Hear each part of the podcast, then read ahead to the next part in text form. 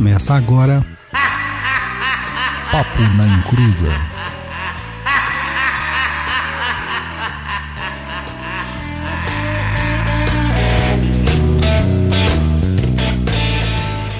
Começou, aqui é Douglas Rainho e eu gostaria muito que o nosso dia de finados fosse tão festivo quanto o dia dos Los Muertos lá no México.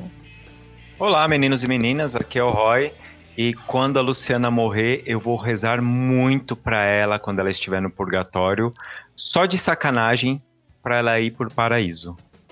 Nossa, depois dessa eu nem vou falar nada, porque hoje eu não quero ser uma pessoa ruim. É isso? então tá, né? Olá pessoal, aqui é o Luiz Guenca e Dia dos Mortos é Dia dos Mortos. É isso aí, pessoal, e hoje vamos falar sobre finados, sobre esse tema, sobre finados, e só depois do recadinho do Luiz.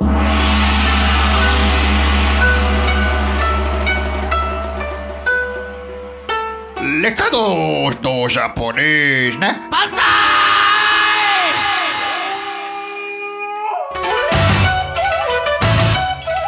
Olá, senhores, como passaram? Galera, é um recado breve, pois a gente sabe que esse momento pode ser maçante. Mas usamos desse bloco para evidenciar as nossas redes sociais e também para dar alerta sobre as nossas atividades. Então, tenha um pouquinho de paciência, beleza? Só para lembrar, nossas redes sociais: www.facebook.com.br papo Twitter é o twitter.com.br papo e o nosso site www.paponaencruza.com. E para você ser o nosso apoiador, você pode escolher um dos planos mensais lá no site do Padrim, que é www.padrim.com.br barra papo na encruza. E também pelo aplicativo PicPay em picpay.me barra papo na encruza. Galera, não esquece de se inscrever em nosso feed do seu agregador de podcast preferido no Google Podcasts, no iTunes ou no Spotify.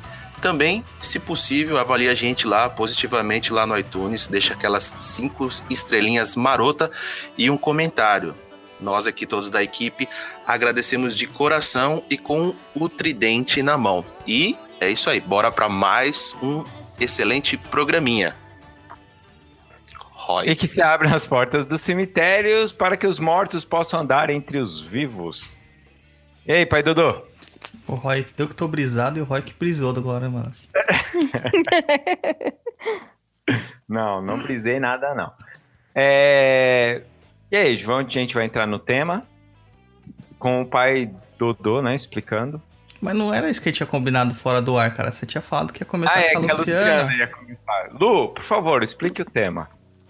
É, dia 2 é feriado, gente. A Luciana sempre metódica, é sempre precisa, cirúrgica. Como sempre. Então, pessoal, é... Douglas, você pode começar a explicar e eu vou fazendo adendos aí pra você? Claro, vamos lá. Dia 2, como a Luciana falou, é feriado, né? Mas não é um feriado qualquer. É, a, gente, a gente, entre aspas, comemora, celebra o dia dos finados. Até pode parecer estranho, né? A gente fala assim, ah, a gente celebra o dia de finados, né? Mas a palavra celebrar, é, na sua etimologia, ela não, é- ela não tem só o contexto positivo. Celebrar uma data também é, tão triste quanto que é o finados para muitas pessoas, tá correto, não tá errado não. É, que é uma, a etimologia é, é solenizar aquele momento, né? E é o que nós fazemos nesse dia com muitas pessoas que vão aos cemitérios, levam flores, é, enfeitam os, os túmulos dos seus entes queridos e coisas do tipo. E é, e é basicamente isso dentro da nossa visão ocidental, né? Sim, é, é, vale lembrar que é, o finados é uma, é uma criação da, da- do católico, né, Douglas? Então, na, na, na verdade mesmo não, né? A origem do dia de finados ela é bem anterior à, à igreja cristã, vamos dizer assim, nem católica, né? Então. Igreja cristã. Então, então, mas aí temos uma discordância. Vamos lá. que que ela sim existe antes, mas a, a, a festa mesmo começou em 1300, né? Mais ou menos com o monge beneditino Santo Odilon, Sim, sim. que na França que ele começou, ele era, ele era da- do mosteiro de Cluny, e ele começou a espalhar essa festa, né, no caso, que para as pessoas é, é, rezarem para os mortos, né, que Sim. Os mortos que não tinham, que eram esquecidos, na verdade, né? Não, não só isso, Douglas, porque era assim: é, todo mundo que vai pro purgatório precisa de oração, porque ele precisa fazer a limpeza para ir pro céu. Que ano que Entendeu? você falou que o, que o 1300. 1300? Isso. Então, mas já tinham é, evidências que... Não, desculpa, desculpa. Esse é no ano 1000. 1300 foi quando o Papa é, estabeleceu essa data. Então, mas já tem evidências de que é, no comecinho do século I, no século II, já existia um tipo de comemoração para esta data, né? Uma data de finados. Ah, não, sim. Entendeu? É, É, que a gente tem que separar. Mil, no ano 1000, 1200, nós já temos a Igreja Católica, né? Isso, isso, isso. A gente tava, agora eu tava falando da Igreja Católica, colocando isso como a gente conhece aqui no Brasil. Sim, mas a igreja cristã, que é o cristianismo primitivo, que deu origem à igreja Uhum. católica, ela já desde o século I e o século II, ela já tem uma forma de, de celebração dessa data, né? É, é, só que é uma coisa assim que a gente fica sempre. é, Não, não tem como você precisar, né? Porque É, não tem. comemorações para os mortos a gente vê desde épocas imemoriais, cara. Desde a, o, o, o ser humano começou a desenvolver a religiosidade a partir do momento que nós começamos a enterrar nossos mortos de forma ritualística. É. Foi aí que nós começamos a desenvolver uma certa religiosidade. Então, se você for pensar, a gente celebra o Dia dos Finados, não exatamente numa data específica, desde o primeiro enterro que houve, né? Sim, até as pessoas queriam entender, né? A gente vivia, convivia com essa pessoa aqui todo dia e de repente ela morreu e para onde ela vai? Então era, era uma comemoração do ancestral, né? Sim, sim, ancestralidade. Isso, O depe- da pessoa. Isso. isso depende muito da, da cultura de cada um, né? A gente tem é, alguns relatos de, de crenças pagãs, lembrando que paganismo é muito amplo, né? Mas pagãs, assim, da, É, da região da Europa, mais ou menos, que já considerava uma data é, de conexão com o dia dos, dos mortos, vamos dizer assim, ou o dia que os mortos caminhavam entre os vivos. É que isso vai variar muito de cultura para cultura, né? Vai Aham. variar demais de cultura para cultura. Mas se a gente for pegar mesmo a data de finados como a gente conhece, ela é uma ideia da igreja romana, né? Isso, em 1300, quando o Papa é, estabeleceu essa data, né? O, o engraçado é que em Portugal, cara, esse dia é chamado de Dia dos Fiéis Defuntos. É um nome É, estranho, é, né? faz sentido até. Não, faz sentido, porque é, o- o- como que é explicado isso dentro do catolicismo, né? É, o fiel vai até a igreja para rezar para a alma do, do seu familiar, né, no caso, para que ele possa ir para o paraíso. E no paraíso, as pessoas que estão lá, que conhecem essa, essa pessoa também, elas vão rezar para que ele consiga ter essa limpeza. Então, é, esse negócio dos fiéis que você falou é de um fiel com outro fiel do outro lado, rezando para que aquele outro fiel também consiga é, é, essa abertura, né? Tô quase achando que isso é um jogo do Corinthians. Tá falando muito de fiel aí. É, do jeito que a gente já está, daqui a pouco tá morto mesmo. é, então já sabe que vai ficar mais fácil, né, para entrar no paraíso. É isso aí. E. Sei lá, eu acho muito engraçado essa data, porque ela coincide muito com uma data que é muito conhecida, e é, principalmente no mundo anglofônico, né? Que é o Uhum. Dia das Bruxas, né? E a- algumas pessoas falam assim: ah, mas o Dia das Bruxas é dia de 31 de outubro. Mas se você pega o calendário da Igreja Católica, você vai ver que a, a Igreja Católica já começa a fazer certas ritualísticas a partir do dia 31 de outubro. Então a gente Uhum. tem o dia 31 de outubro, tem o dia 1 de novembro, dia, o dia 2 de novembro como datas dessa conexão com o mundo dos mortos, né? É que é uma. É, é dito que é uma data para celebrar as memórias, né? Então. é, e é para você rezar durante aquele período ali para aquela alma do, do seu familiar, conhecido, pessoa que você gosta, possa ter essa limpeza, né? Ô, ô, ô Douglas, Sim, diga. e o. A gente já falou mais ou menos aqui do catolicismo, o que é mais próximo da gente, né? Sim. A gente já. Será que já dá pra passar por um Sanhai? Que senão a galera já vai começar a achar que. Ah, O A gente pessoal quer fazer- falar de Dia das Bruxas, né? Não, dia 31 é dia do Saci, não é dia das bruxas. não, o dia do Saci é dia do folclore. Vamos parar com isso. Não, não, mas a, a, o Samhain, assim, o Dia das Bruxas, como é conhecido, né? É, é uma celebração celta. E dentro dessa celebração, é, é, como a gente viu lá no episódio 31, né? Com o Leone, politeísmo gaélico, a gente percebeu que os celtas são um povo um pouquinho diferente. Sim. Enquanto todo mundo comemora a, a- o começo do verão, a primavera, a luminosidade, a luz e tudo mais, no, o Samhain é uma comemoração do início do inverno. Então os celtas eles começam o dia pelo, pela noite. Na verdade, o, a- a- o dia deles se inicia pela primeira hora da noturna. E também considerado que as estações, o ano, né, começaria no primeiro dia de inverno. Então o Samhain seria praticamente ah, o ano novo, né, a comemoração de ano novo do, do- dos celtas. Claro que isso aí vai variar de fonte para fonte, nós temos outras fontes que dizem diferente e tal, mas o que é aceito, assim, basicamente é isso. E a gente, a gente acaba conhecendo esse ritual, né? Essa celebração dessa estação aqui no Brasil e no Ocidente como Halloween. Por causa das importações dos enlatados americanos que a gente pega, né? Uhum. Então acaba ficando assim. Ah, É, o- virou, só uma- virou um motivo pra gente fazer uma outra festa, né? É, o engraçado é assim, que a palavra Samhain quer dizer literalmente fim do verão. E então você vê que eles separavam o mundo em dois, né? O verão e inverno. Não tinha primavera, Aham. outono, essas coisas. Era verão e inverno. E as subestações entre eles. Ainda há muito debate sobre isso, porque é, a Wicca, ela tem uma- um ciclo de, de celebrações no ano, né? Os sabás é, pelas luas e os esbá, que são ciclos do ano mesmo, marcados por alguma data específica do ano, um evento astrológico, um solstício, um equinócio, uma data de colheita, uma mudança de, de estação e tal. E, mas tem pessoas que questionam se realmente nos povos celtas prim- primitivos havia esse tipo de manifestação. Mas a maior parte deles concordam que pelo menos o Sohen, o Samhain, existia. Ou seja, é um Certo. evento muito significativo para todo mundo, né? Sim. É...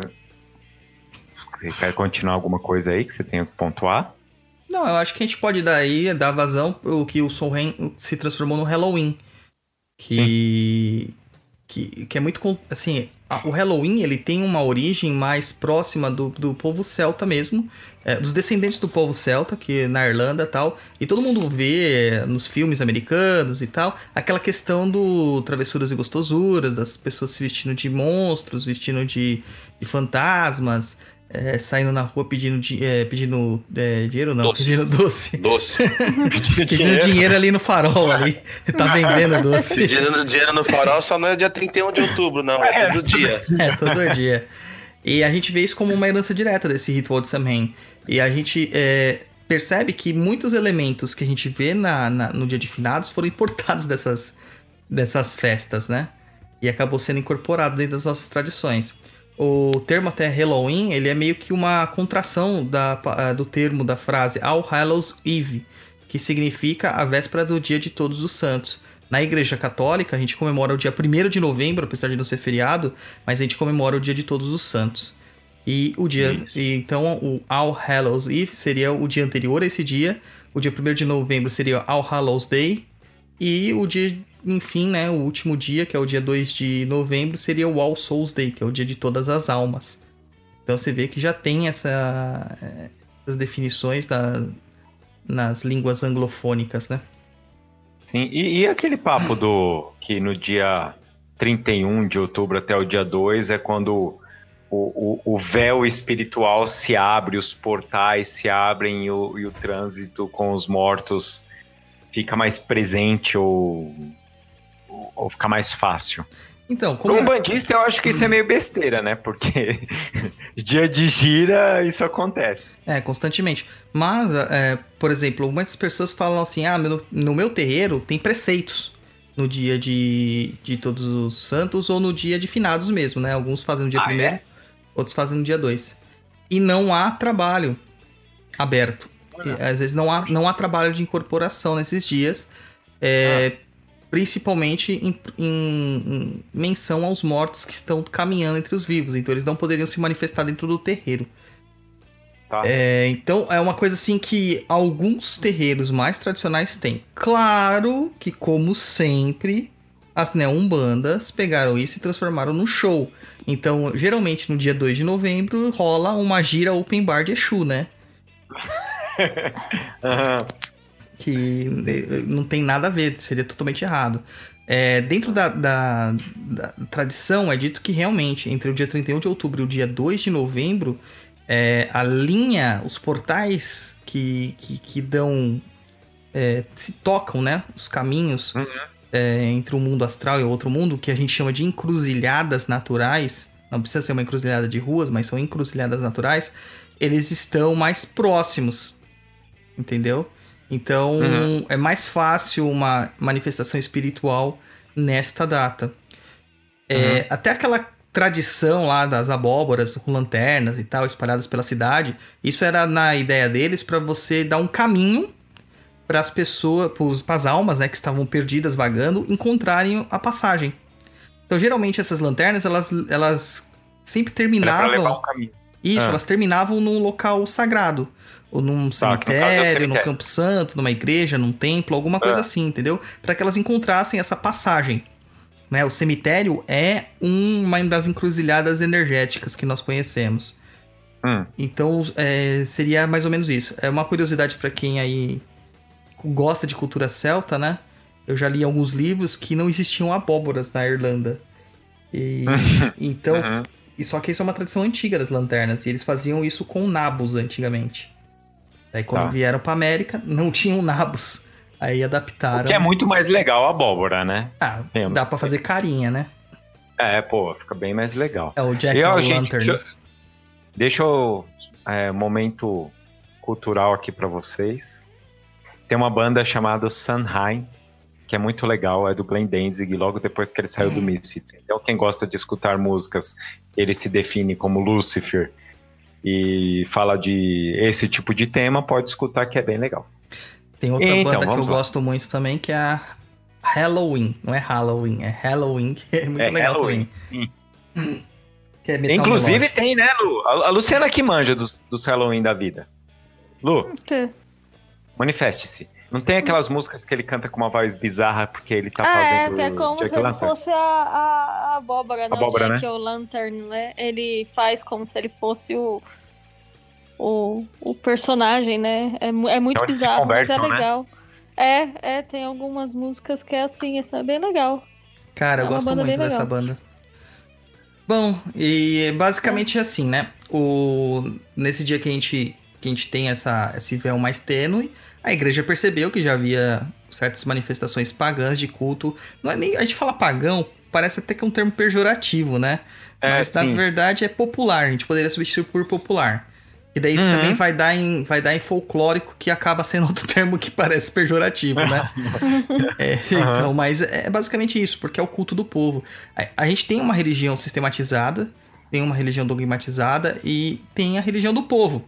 E que o que importa de fato mesmo, no final das contas, para as pessoas, é a religião dela que ela pratica em casa. Sim, é. É, se a igreja fala que São Jorge não existe, porque não sei se vocês sabem, queridos ouvintes, mas a igreja católica não reconhece São Jorge como santo. Então, se você acha que São Jorge existe, pre- presta culto a ele e tudo mais, vai numa igreja católica, não tem. Aí ferrou. Aí já a sua fé vai abalar. Mas, meu, não importa pro fiel de São Jorge. O fiel de São Jorge, São Jorge tá pouco se importando, tá continuando acendendo a velhinha dele lá. É porque, é porque o São Jorge é tido como um mito, né? Lógico, é. Padroeira do Corinthians tem que ser mito. Filho, pelo amor de Deus. Poupe, né? Falar de São Jorge. é. É uma É. lenda. É uma lenda isso. É, Que, dirá, que dirá seu filho, né, Douglas? Como que seu filho chama? é, meu filho chama Jorge por causa da, da- de São Jorge, com certeza. E é basicamente isso aí, gente. O, o que é engraçado é que nessa data, assim, a gente vê que muitas pessoas, elas gostam de ir pro cemitério, né? Pra rezar pelos É. seus entes queridos. No cristianismo primitivo, é, o Roy pode trazer até mais informações. Eu tenho informações de que muito disso era feito pra abrandar os espíritos que eram mais revoltados com a, o desenlace, né? Então eles pacificavam, esses dias serviam como um pacificador para esses dias. Até eu vi, eu li em algum lugar, não vou me recordar onde, que os espíritos andavam no dia 31, eles eram rezados, os santos eram evocados no dia 1 para serem todos esses espíritos conduzidos pelos santos no dia 2 ao seu descanso, né? É porque assim, o santo, ele, ele é uma ponte é, entre o, o- o purgatório, né? Vamos, vamos lembrar que, né, falando em catolicismo, existe o purgatório. Então ele é a ponte entre o purgatório e Jesus.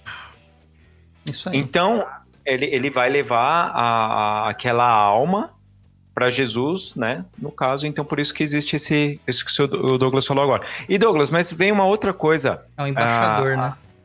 é isso, mas vem uma outra coisa também.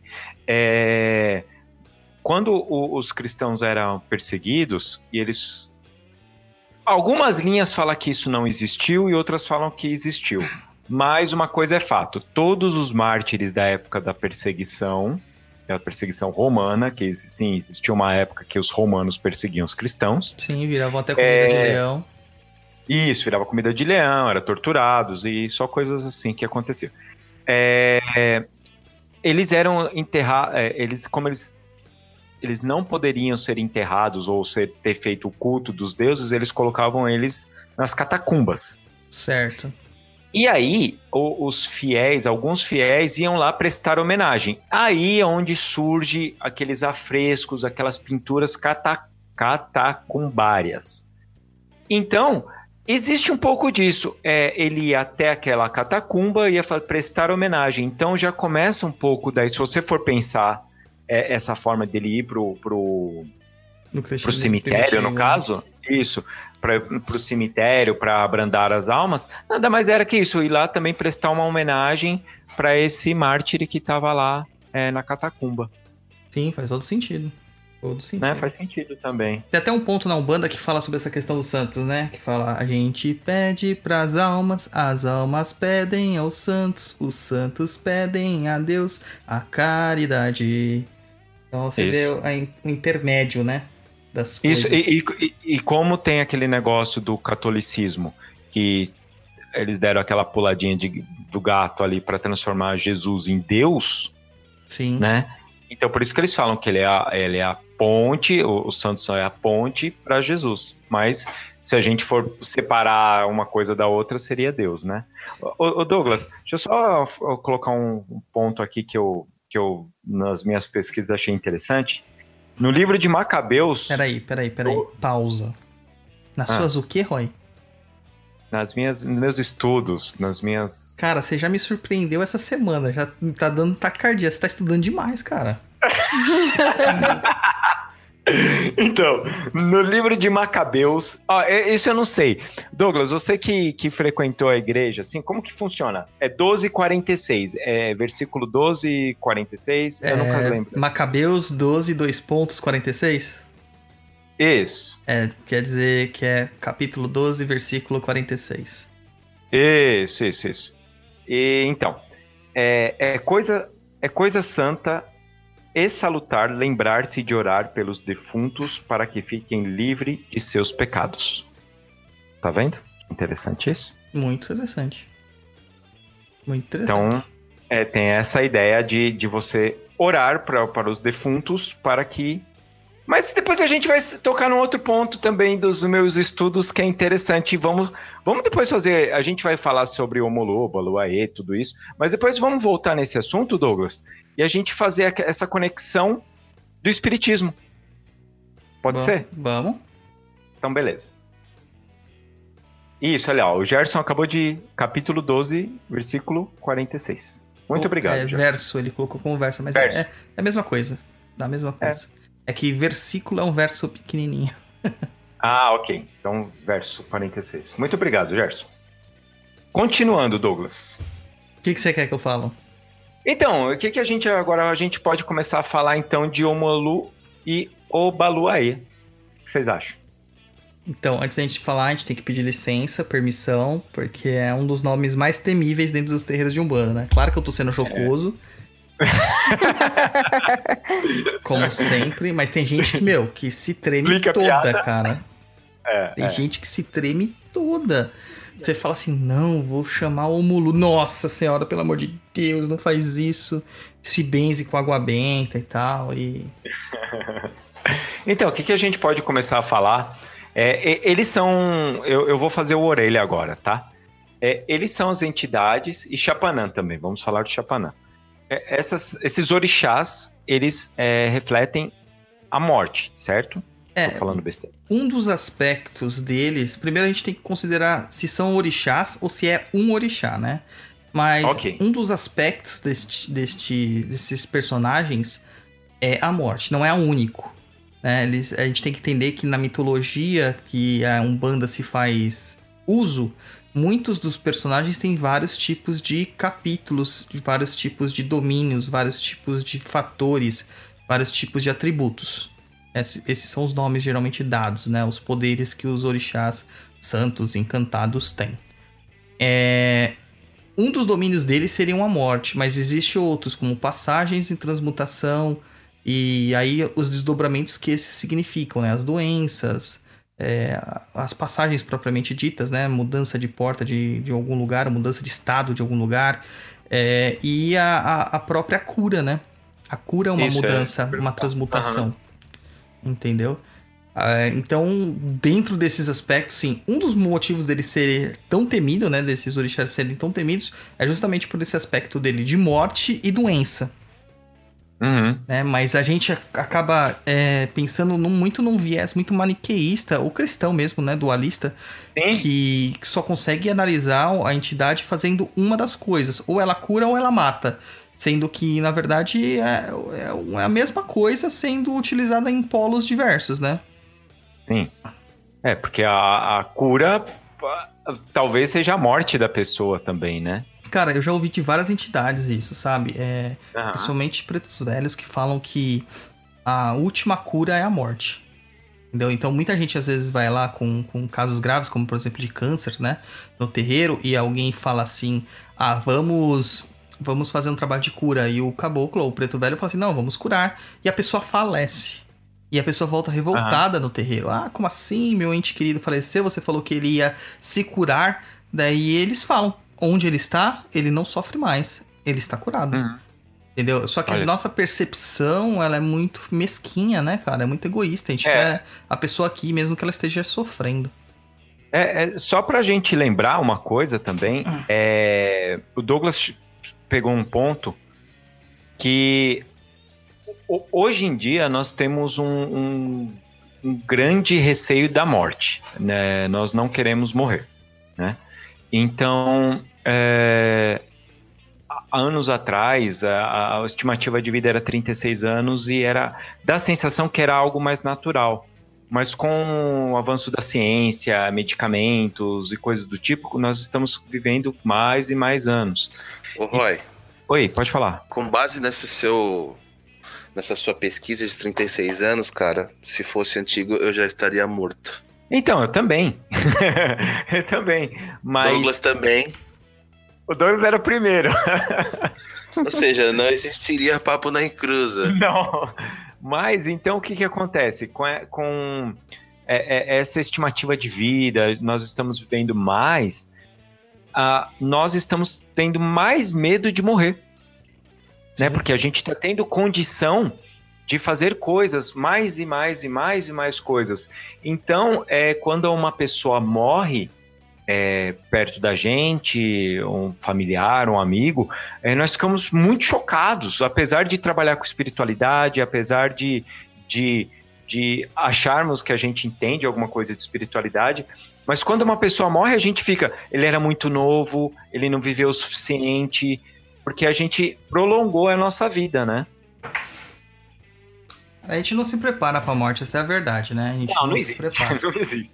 Então, Você acha que algum dia a gente se, se.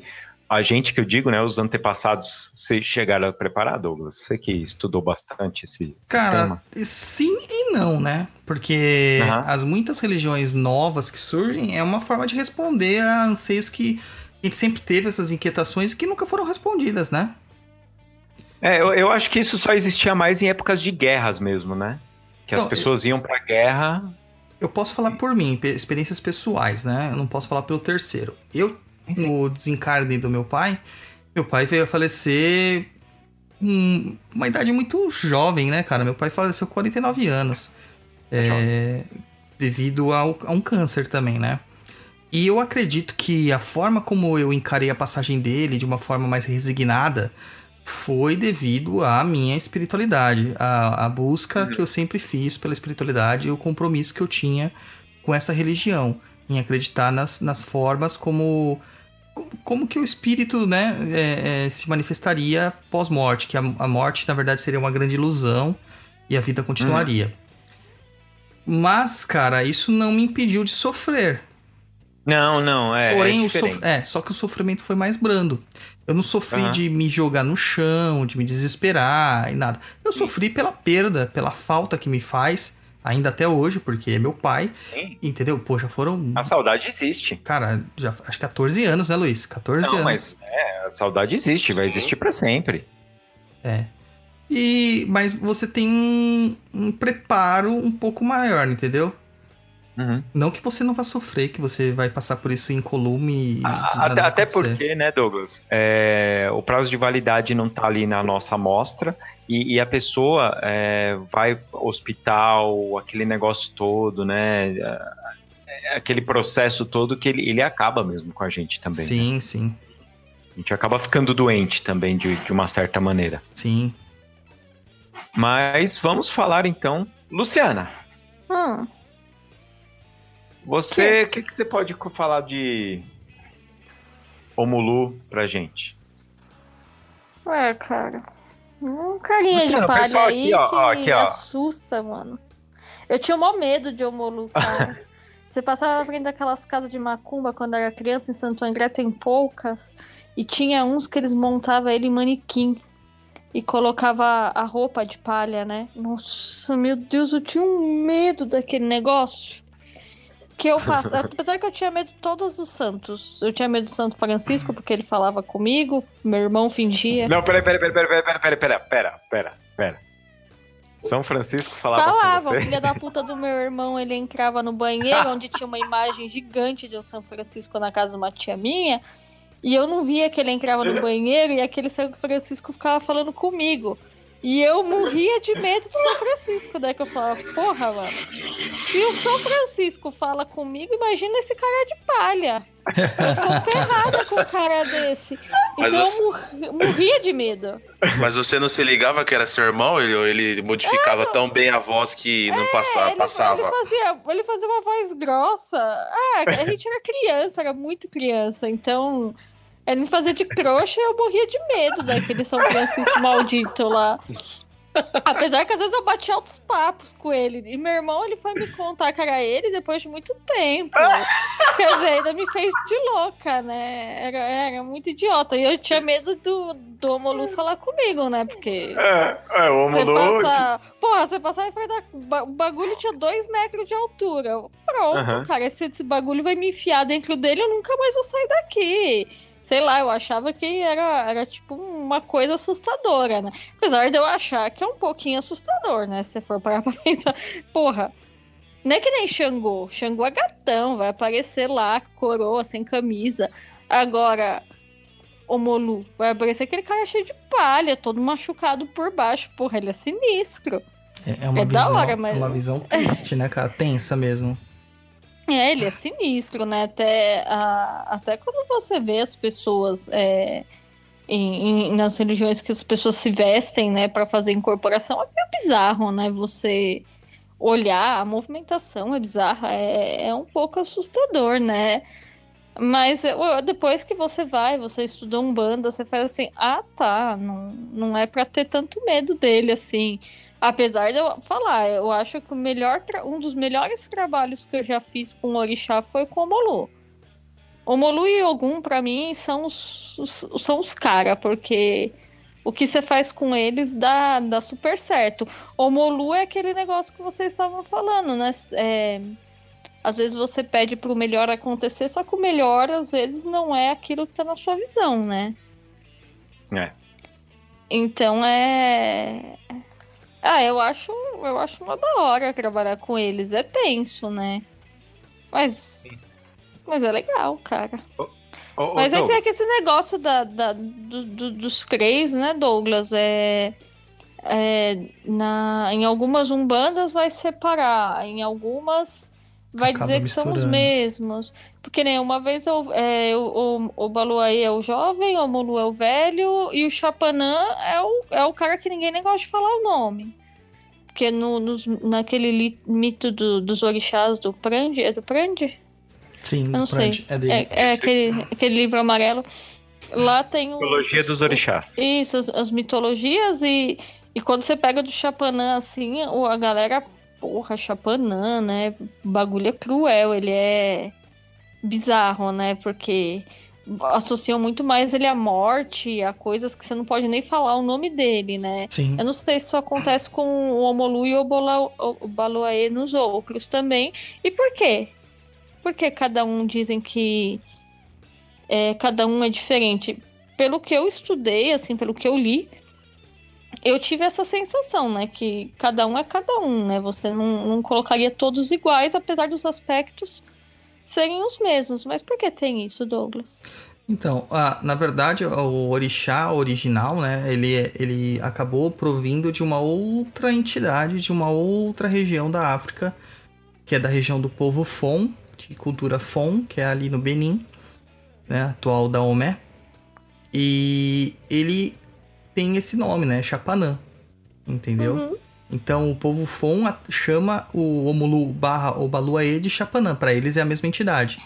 Então ele é um Uhum. Vodum. Ele não seria um orixá, né? Olha. E então ele, é, ele lá na, no Benin é tido que ele é tão temido que só de você pronunciar o nome, por isso o medo deles pronunciar o nome, ele já traria desgraça pra quem fa- faz aquilo lá e pra toda a sua família.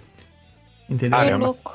Aí a, a Nigéria, o povo Yorubá, não a Nigéria, né? Porque não existe Nigéria, mas o povo Yorubá, como tudo, eles, eles absorviam aquilo lá e mudavam conforme o bel prazer. E eles transformaram isso no Obaluaê e no Omulu. E com essas visões, dentro do aspecto do- dos orixás, num, uma visão mais assim de culto de nação, os orixás eles têm é, facetas, eles têm qualidades. É, Então, um mesmo orixá ele pode se mostrar de várias formas. A gente tem a mesma coisa acontecendo é, com Oxalá. Né? Oxalá se, se mostra como Batalá, Orixalá, Oxalá.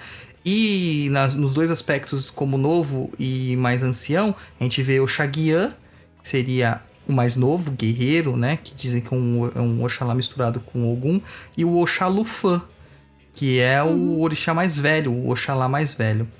Então isso É não... aquele que é, é aquele que mostra nas nas, entidades, nas nas Imagens. estátuas, nas imagens. É, geralmente ele, é mais curvadinho, né? Cajado? Ah, tá. Isso. E, e alguns até falam que o Oxalufã tem tem barbas, né? Tem barba branca, né? E, o, a gente não vê isso geralmente nas imagens de orixá, quando se refere ao Oxalá. Então não é uma- um aspecto só do de Obaluaê ou Mulu. A gente vê isso em Yansan, como em Yansan de Balê, em Yansan em Gunitá. É, a gente vê isso em Oxum, com vários tipos de Oxum, Oxum ou Pará, por exemplo. Entendeu? E todos os orixás acabam tendo essas questões das, das qualidades. É, dentro da cultura, da, da cultura básica, eles dizem que é o mesmo orixá, que seria o Chapanã, Aham. que acaba tendo dois nomes, apelidos para mostrar como que seriam, é, em- quais serão as fases de vida deles. O Mulu sendo o aspecto mais ancião e o Obaluaê realmente o aspecto mais jovial, né? Uhum. Então- E, e isso que mudaria pra Umbanda?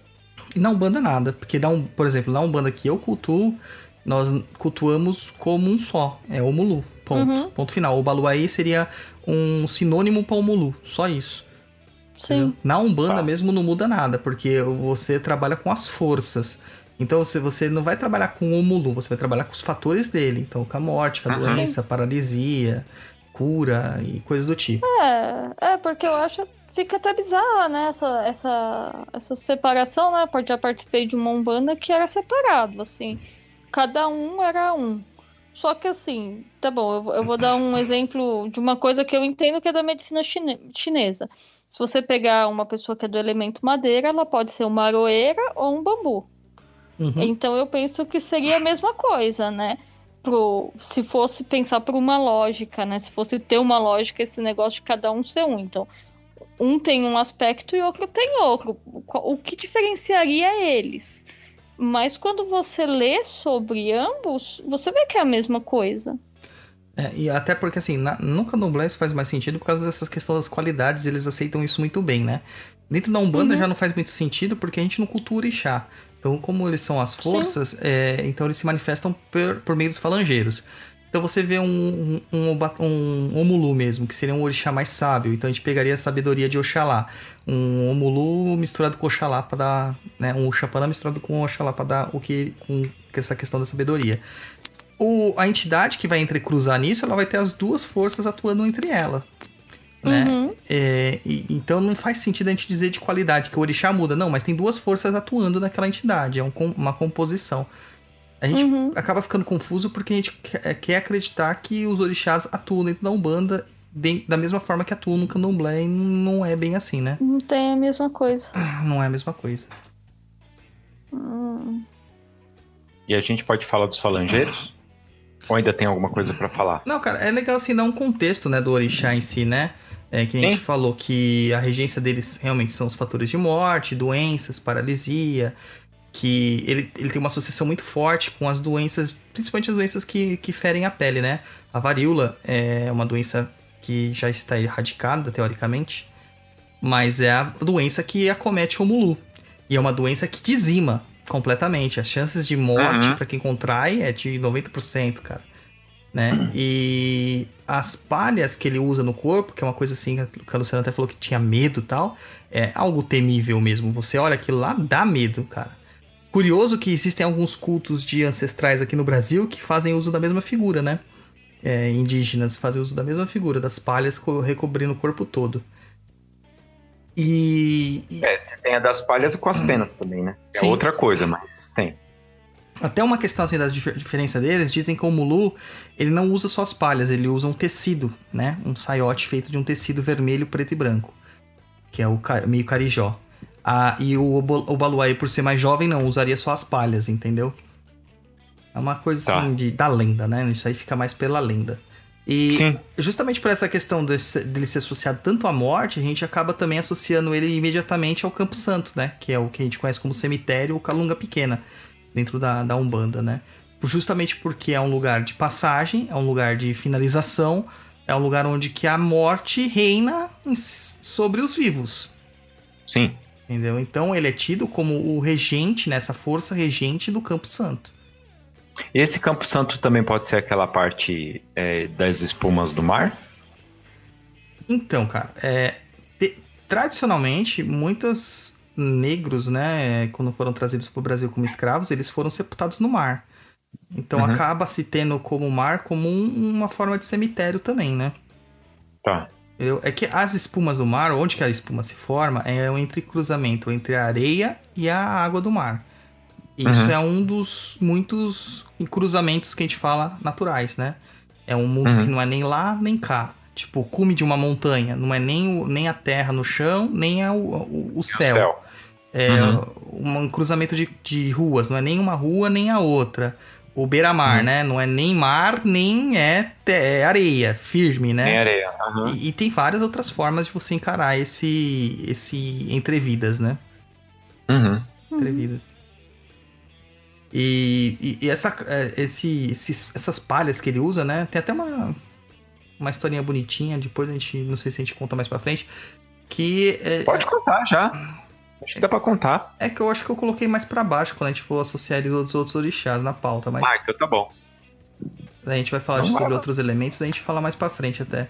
Ah, então, é, geralmente a gente chama isso aí de, de palha da costa, né? Mas tem um outro nome também que chama Mariô.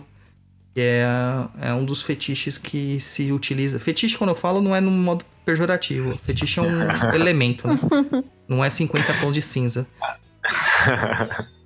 Né? Daqui a pouco vão pensar que o Mulu tá fazendo sadomasoquismo é. por aí. Tá de roupa de, de vinil, de látex. Erotic Fair. É. Não, mas é, essa palha da costa é, é um, uma ferramenta, um instrumento, né? Um dos elementos que ele utiliza e que a gente acaba fazendo com o tregum.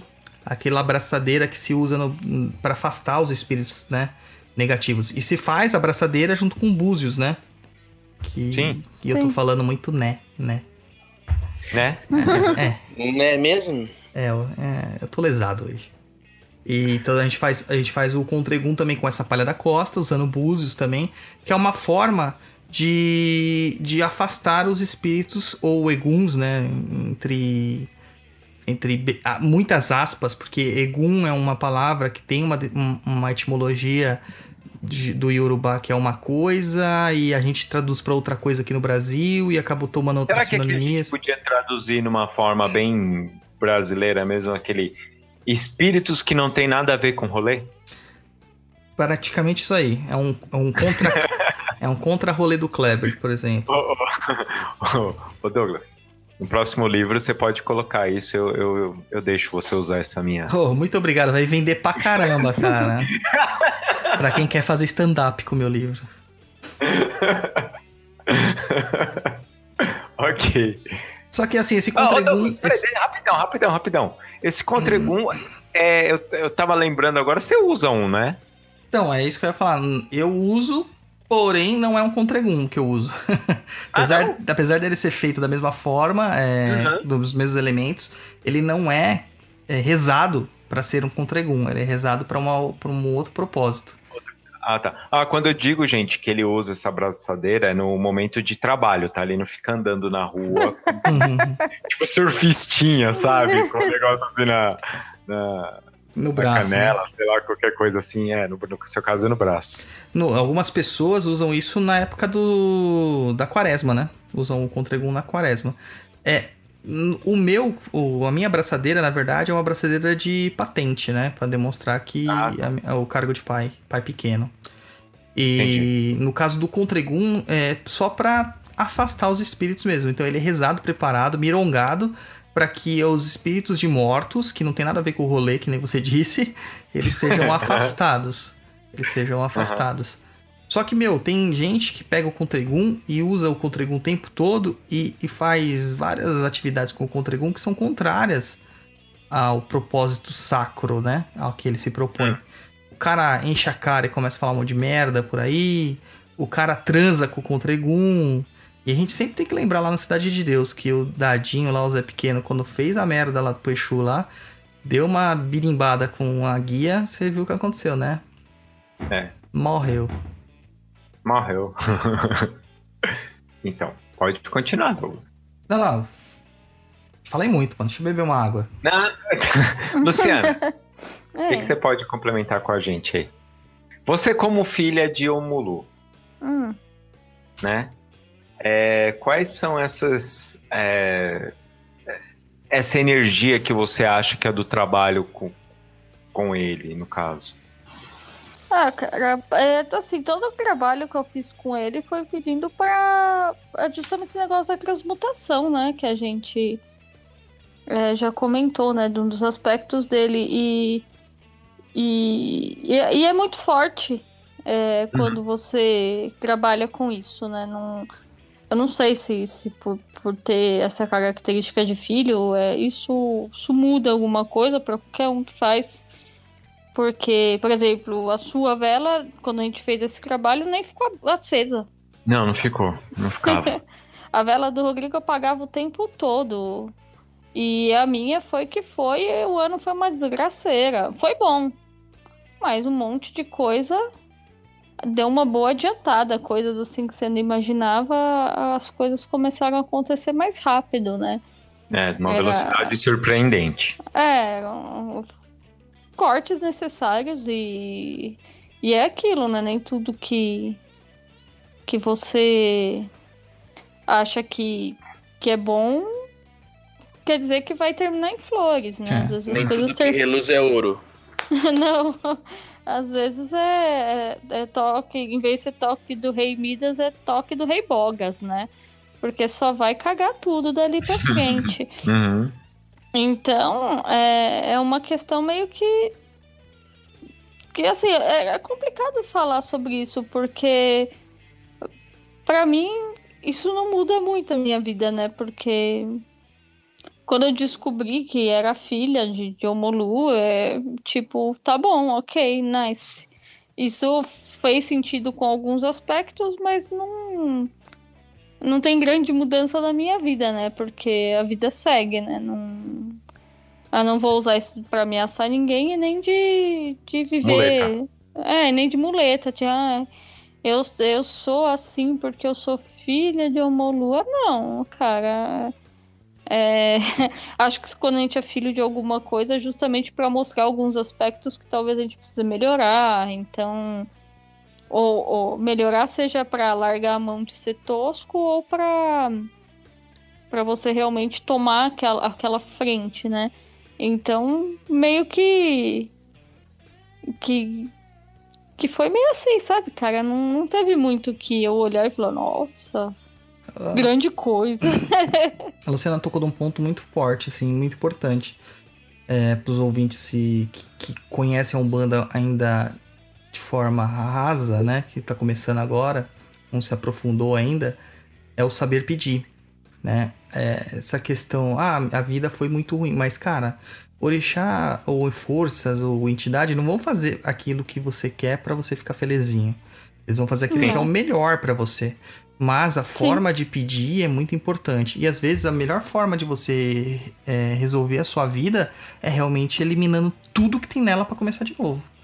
Né? É, uma eu percebo formas. que nos trabalhos com o Omolu, quando, tem que ter muito cuidado quando se trabalha com ele, porque quando você pedir alguma coisa, vai acontecer de maneiras é muito rápido e é muito é muito brusco. Sim. Todas, todos os trabalhos que eu fiz com ele foi muito brusco. Quando aconteceu, foi. blá, blá, blá. Quando você viu, já. Se você não tá, não tá disposto a passar, eu, eu, eu não aconselho a pedir pra ele. Porque você tem que estar disposto. Ah, mas. Ah, eu queria que uma situação que eu tenho com um amigo meu se resolvesse. Vocês nunca mais vão se falar, porque é o que tem que resolver. Tipo, é para adiantar o fim, fim de tudo, às vezes. Sim, um, um exemplo bobo, mas é uma coisa que pode acontecer. É aquele negócio, ai, eu preciso muito de um dinheiro, ô Molu, me ajuda aí. Aí ele vai e morre alguém da sua família porque Deu uma ele herança. tem uma herança pra te dar. Vai receber herança. E assim, só adianta um negócio que às vezes não era pra acontecer agora, mas você pediu. Então é complicado pedir pra, pra, pra uma força dessa, que é. Não vai distinguir, né? Não sei. Sei lá, foi, foi a impressão que eu tive por coisas que eu fiz.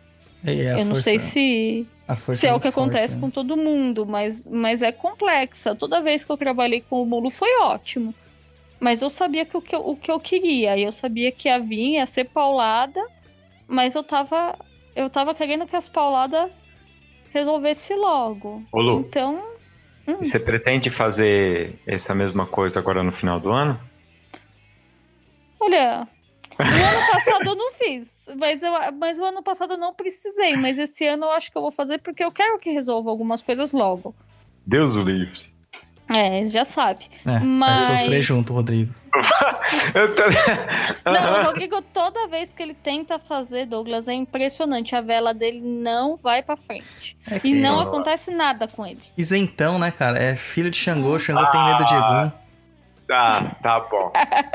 É, ele olha assim e fala: não vou resolver nada pra esse cara aí, não. Não gosto dele. Cara, eu acendo a minha vela, minha vela não fica acesa um dia.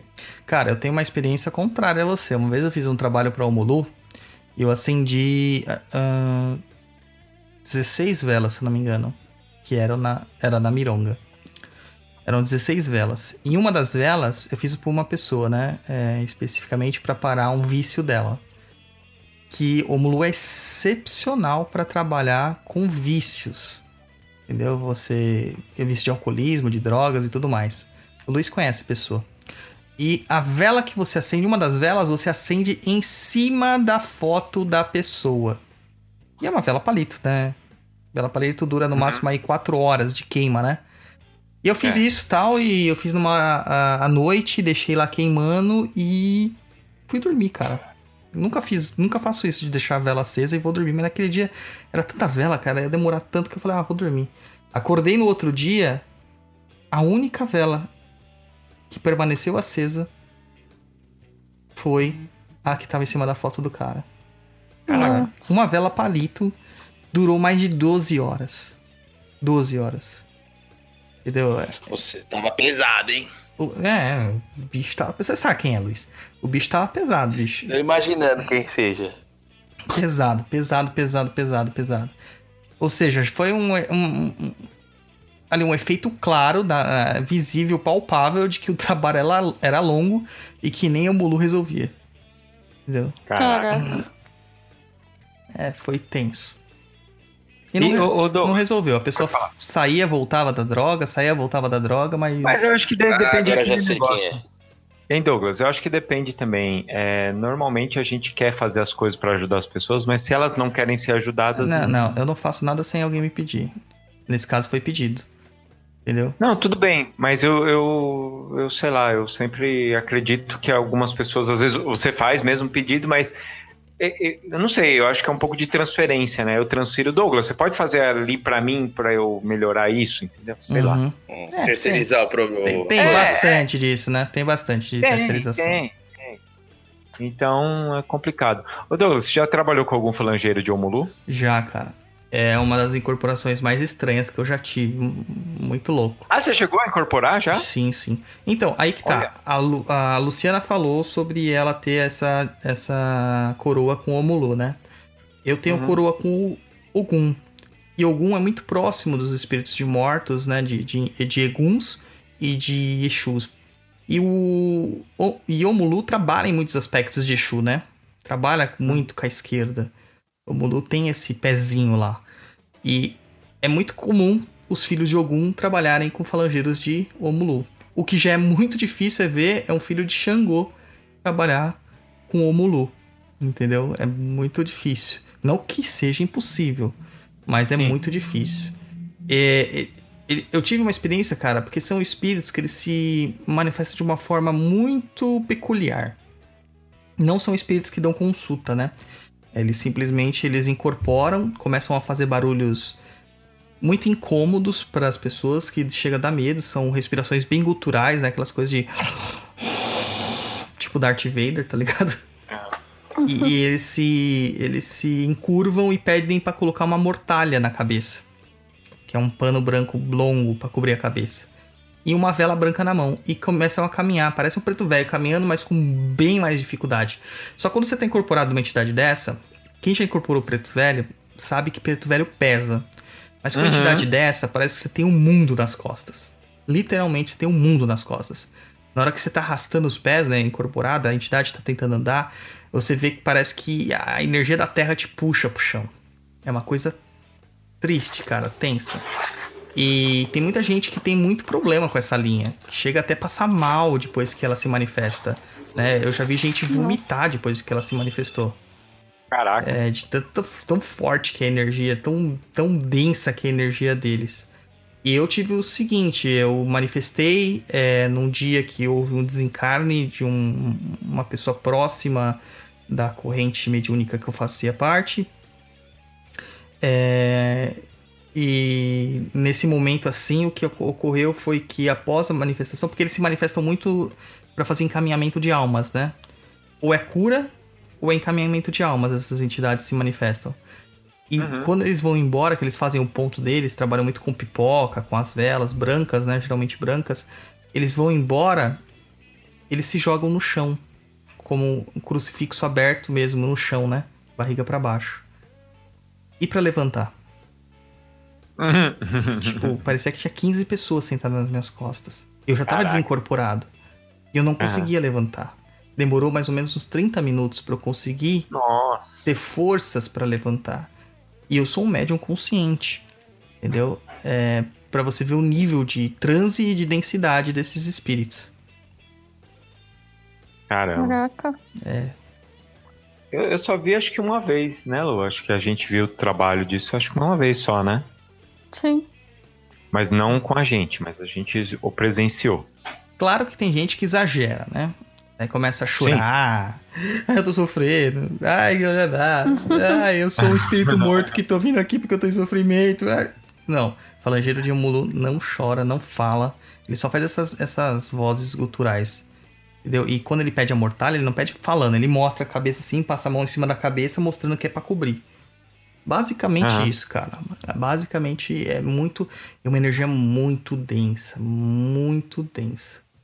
É, algumas pessoas dizem que é por causa que é uma energia de morte, realmente, né? E a gente, por estar vivo, vivo é uma energia muito antagônica pra gente. Uhum. Né? Então, A gente não tá acostumado com esse tipo de energia, né? Não. E quem tem mais facilidade pra trabalhar com o falangeiro de Omulu são os filhos de Ogum, que nem eu falei. Filhos de Omulu, claro, né? E os filhos de Ansan, Uhum. Que são os que trabalham de uma forma mais é, branda, né? Se dá pra ser É, brando. Mas esses três trabalham, né, com o aspecto da. da De caminhamento de almas, Santo, né? Sim, é, sim. do caminhamento de É, almas, Campo Santo. Ogum tá praticamente em todo lugar, né, cara? É, e o- no Uhum. cemitério, praticamente, nós temos Ogum Megê, que faz a, a, a guarda do cemitério mesmo, e tem Ogum de Ronda, que faz a guarda do entorno do cemitério. Então você vê que o Ogum tá muito forte lá. Em Ansan, a gente tem Ansan de Balé, que é em Ansan que acaba conduzindo os mortos, né? A Senhora dos Mortos também dentro do cemitério. E o Omulu, que é o regente do Campo Santo. Da, da, daquela energia que tá ali se decompondo e fazendo a passagem. energia, né? Uhum. É, tem até algumas pessoas que dizem que Ogum leva a- o espírito até o cemitério. Yansan encaminha ele pro Cruzeiro das Almas para ele fazer a passagem. E quando a alma se vai, Omulu pega os restos né, da- do perispírito do, do dupletério e degrada aquilo para que a passagem seja feita de forma é, correta. Des- é, desligando os fios energéticos dos chakras e do corpo espiritual para o corpo material. Então, Uhum. é até uma visão bonitinha, né? Romanceada, mas bonitinha. Sim. Uhum. Sim. Ô, ô, Douglas, já que você tocou nesses pontos, mas é, em, algu- em algumas umbandas a gente ouve falar também da Nanamburoque e do, no caso você já falou do Obaluayê, né? Sim, sim. É, mais as neo-umbandas, né, que tem essa divisão aí, porque eles tiveram que encaixar orixá até onde não, não, não tinha como encaixar, né? Ah, deixa eu só fazer uma pergunta. Dentro das sete linhas, esses, é, esses tirando o Ogum e tal, são linhas da alma, né? Então, depende, cara. É, É, mesmo? É, o Mulu, ele, dentro da concepção que eu tenho de sete linhas, que a gente tá devendo até um programa de sete linhas, ele tá dentro da falange de Oxalá.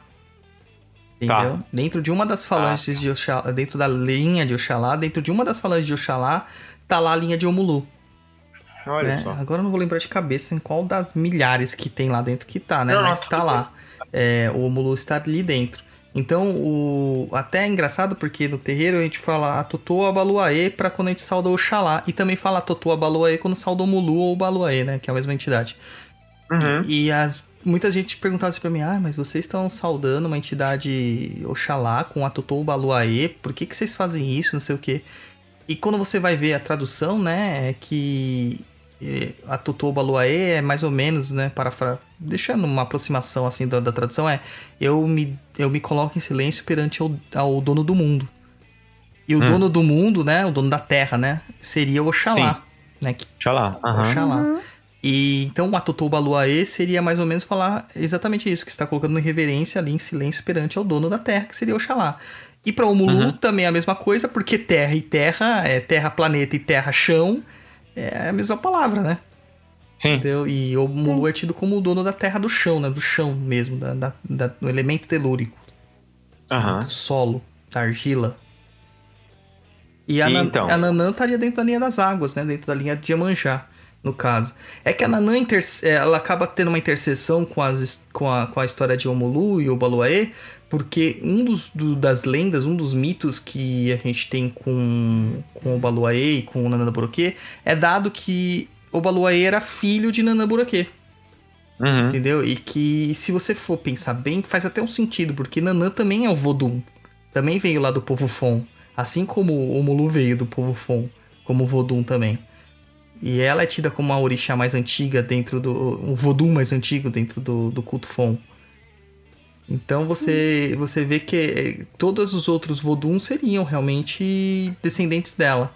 E é dito que Nanã ela acabou é, tendo o filho, né? Tendo o, o Mulu com Oxalá. Só que Oxalá era comprometido com outro orixá. Alguns citam o Dudua como esse orixá, mas varia de fonte para fonte, né? E que, Uhum. porque ele era um filho de um adultério, ele tinha vindo é, meio castigado por Olodumare, né? Que é o deus supremo, e cheio de feridas e tal, com a varíola e tudo mais, e que a Nanã, tipo, transtornada por isso, abandonou ele na beira do mar. E então ele foi é, recebido por Iemanjá, que o adotou, porque ficou com dó dele, né? Ficou com pena dele. E Ogum, um dia andando pelo, pela beira do mar, viu aquela figura daquela entidade toda ferida e fez as palhas, a roupa de palha, né, de, de Mariô, de palha da costa, e entregou para ele cobrir as feridas. Então você vê uma relação de vários orixás aí, né?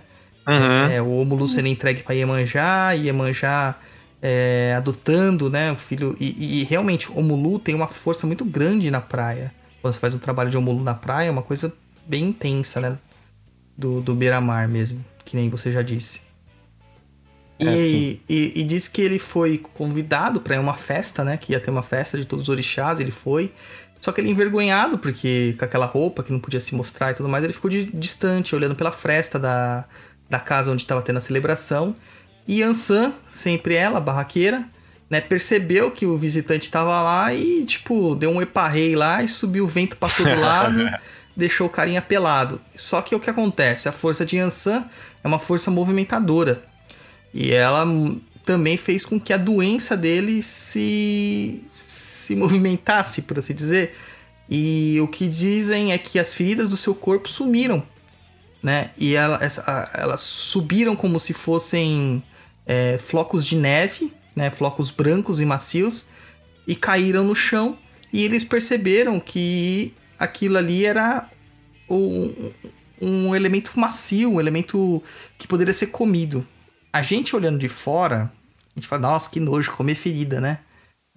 Mas esse aqui é um simbolismo de transformação, que é justamente um dos domínios que ele tem. Que, que o Mulu possui, né? Sim. E no caso aqui, o mais próximo pra gente é a pipoca, né? Seria pipoca, que você pegar um milho, que é um elemento duro, né? um Duro e eh, você não consegue comer o milho cru. E ele, quando ele é colocado a forte pressão e temperatura ali, ele se transforma e vira um alimento muito nutritivo e facilmente de ser digerido, delicioso, macio, né? E tudo mais. Sim. Uhum. Tanto que a pipoca é chamado por muito de flores de Obaluê. É, eu nunca tinha visto esse. É, flores de Obaluê. Assim, de falar, flores de Baluê. Interessante. E, e quais os santos, Douglas, que a gente pode fazer uma, uma ligação? Agora, Assim- agora você quer arranjar treta, né? Não, não quero Rogério Treta. Só tô falando assim, porque tem algumas casas que eles falam assim: ah, São Lázaro é o Mulu. É, eles associam São Lázaro como o Mulu. Justamente porque São Lázaro é a figura de São Lázaro, ela é uma figura sofrida, né? Só que a gente tem um grande problema nisso aí, porque existem dois Lázaros. Tem o Lázaro mendicante e tem o Lázaro de Betânia, Hum, que é aquele que Jesus meteu a mão lá e falou: "Anda-te, né? Lázaro, levanta e anda". É, volta ao mundo dos vivos, né? Não, Agora, só fazendo uma pergunta que me surgiu a curiosidade. Tem alguma coisa, quando você xinga alguém de lazarento, tem alguma coisa a ver? Possivelmente. Vamos ver a etimologia da palavra lazarento. Provavelmente toda- tem sim. Tem alguma Então, explicação, é de né? leproso. Le- Lazarento é sinônimo de leproso. Que é desse, Laza- é desse Lázaro que é mendicante, que ele tinha lepra, né? é assim. Hum, então, então existe essa ligação aí. É isso aí. Tem essa ligação. Hum, Então, o São Lázaro, ele é associado. Mas por que que é associado dessa forma? Mas esse é o mendicante. é o não mendicante. aquele que foi ressuscitado. Então, as imagens que são vendidas são dos mendicantes, mas se você for Ah. analisar que aquele que tem o domínio do mundo dos mortos perante o mundo dos vivos é o de Betânia. Porque o Sim. Lázaro, depois que ele foi ressuscitado, ele fez muitos milagres. Ele Tá. recebeu essa incumbência, ele era amigo próximo de Jesus, era tido como irmão de Jesus. Aham. Em alguns textos, alguns estudiosos até dizem que uma das irmãs dele, eu não lembro se é Marta, é que ela era prometida de Jesus. Tá. né? Então, Uhum. é, se você for olhar por domínios, seria o Lázaro de Betânia. Mas se você for olhar por imagem, né, pela, só pela, pelo visual, seria os- o Lázaro Mendigo, né? Uhum. E outras pessoas associam, né, o Obaluaê a São Roque, pelo mesmo motivo das feridas, por sempre estar acompanhado de um cachorro Uhum. e essas coisas mais, entendeu? E na santeria? Santeria, o nome é Babaluaê, né? Muita gente fala assim, Aham. ah, Babalu, Babalu, Babalu, fica falando Babalu. E Babalu é o nome de Omulu. Então, se a gente não pode pronunciar o nome dele, o pessoal que fica mascando aquele chiclete antigo, Babalu, tá ferrado. Ai, meu Deus, pronunciei um monte, então. Eu tinha uma cachorra que chamava Babalu. Pronto aí, tá vendo? Mais ainda. É, ele é Era por causa da como... novela, não era, ô, ô Luiz? É, eu vou contar a história por que que chama Babalu. Porque quando. Senta, Por- que lá vem história. Não, é rápido. Quando ela nasceu, deu É. uma ninhada de seis. Era uma labradora. E É. aí quatro, quatro filhotes morreram. Ficou só dois, um macho e uma fêmea. E era na época da novela Raí e Babalu. E aí o machinho ficou como Raí e a fêmea ficou como Babalu. Olha só, perfeito. Cara, eu- Casal de irmãos. é bom ouvir essas coisas assim, porque eu sei que o episódio de hoje é bem denso, né? A história a- a- Uhum. a- é, é muito densa essa energia. Aham. Então é bom saber. E a gente pode. Tem mais alguma coisa pra completar dos orixás ou a gente pode Hum. passar para as. Então, só essa questão do sincretismo, mais uma coisa. Às Hum. vezes as pessoas elas associam também o Mulu às falanges, né? Como eu te falei, de Exus. E associam ele com São Bento. É uma associação Ah, que em sim. alguns lugares acaba co- ocorrendo, né? Porque Aham. São Bento lida muito com a questão do, do exorcismo, de espíritos trevosos, de desequilibrados e até alguns espíritos demoníacos. Mas não é uma associação imediata, mas não está errada, né? É, não está errada. E a outra associação que a gente tem é que o, que o Mulu ele estaria mais associado a essa questão dos povos de almas, né? Dos pretos velhos. Uhum. É, mas não é de todas as almas, que a gente fala assim, ah, adorei as almas para os pretos velhos, né? Então lá inclui o pai Antônio de Angola, Francisco do Congo, Joaquim de Aruanda, Benedito dos Cruzeiros, etc. Não, não, não é todo mundo. É aqueles que trazem a palavra almas dentro do seu nome. Entendeu? Como o Pai. Antônio das Almas, é, é, Mãe Maria das Almas, é, Exu das Almas, Exu Tranca-Rua das Almas, Exu Sete Encruzilhadas das Almas, e as pombogiras também, né? Maria Padilha das Almas, Maria Padilha das Sete Encruzilhadas das Almas e tudo mais. É, essas entidades, elas têm um cruzamento com a linha de Omulu no trato. Então é muito comum você ver elas trabalhando bastante com cura. Muito com cura. Entendeu? Basicamente é isso aí. Entendi. E a gente pode falar então de uma. de uma. da Santa Morte, que ela é muito venerada no México, mas aqui no Brasil eu tô vendo há algum tempo as pessoas importando também, né? É, importando e fazendo bobagem, né, cara? Porque as pessoas. Mas aí é que tá a graça. Onde que fica se não faz bobagem? É. Então, o, pro-. O grande problema disso tudo não é você cultuar uma entidade estrangeira, porque se, você, se a gente for pensar, Não, é, todas sim. essas entidades são estrangeiras pra gente. Lógico. É, a questão é em compreender a figura de La Santa Muerte. É, o, para você ter uma ideia, o México é um berço assim, incrível de entidades estranhas. É, dentre elas, a gente tem lá é, Jesus Malvetio, acho que é o nome dele, que é um narcotraficante endeusado e levado a, a, sabe, um nível de, Uhum. de divindade, cara. E a galera Uhum. desavisada pega pelo nome dele, Jesus, Jesus, e acaba associando com Jesus Cristo, cara. Só porque o nome é parecido. Lembra aquela historinha de Uhum. associar Santa Sara Kali com Kali? Entendeu? Fazem a mesma coisa. O Brasil é uma beleza pra isso. Entendeu? Uhum. Fazer essas, essas, essas bobagens. E a Santa Muerte, cara, ela é uma figura muito, muito mais antiga do que a religião católica em si. Né? Olha só. Ela, ela provém de, de, de crenças pré-colombianas. Ela Caramba. não pode nem ser considerada só é, asteca. Os, os estudiosos de Santa Muerte dizem que o culto dela era um culto polarizado também, de, de uma dupla, né? Um casal, marido e mulher. Só que é um culto que é antes dos astecas, que os astecas é, é, herdaram isso da, de civilizações anteriores a eles, entendeu? Uhum. Então, o, o pessoal pega a Santa Muerte e começa a fazer orações. Uma vez, eu e minhas experiências, né, cara? Porque o ouvinte ele deve achar, o Douglas ele só fala. Não, o Douglas é louco, cara. O Douglas testa um monte de coisa. Ele é loucão. Por isso que eu vou pro inferno. Isso que eu tô me preparando sem deixar te Pode treinar. deixar, Douglas. Eu vou rezar pra você também quando você estiver lá no. No dia, do, dia de finado, você vai rezar? Nossa, como ele é muito gentil. Vou rezar. É, esses isentão, viu? Lá no É, purgatório. Isentão online. cara, No purgatório. é, então, eu peguei lá um. Eles chamam de rogativa, né? Mas é um feitiço. E você tinha que fazer esse feitiço durante 21 dias seguidos no mesmo lugar, de frente para um espelho, com uma vela acesa, branca, a mesma vela. E repetir lá o, o, o encantamento, feitiço, e tem que ser em espanhol. Não sei por quê, porque os astecas não falavam espanhol, né? Mas tudo bem, era, Ah, é. era essa egrégora, eu Acho peguei. que é mais fácil, né, de falar em espanhol, né? É, eu peguei e fiz, cara. E, mano, É. é tenso. É, não? É. Tenso. Resolveu? Resolveu a questão que eu tava, mas me deu vários problemas de saúde na sequência. Sabe? Eu Caraca. passei uns três meses doente, cara, que, com uma tosse que não, não- nada sarava. E eu ia no médico, o médico falava, meu, não tem nada, você não tem nada.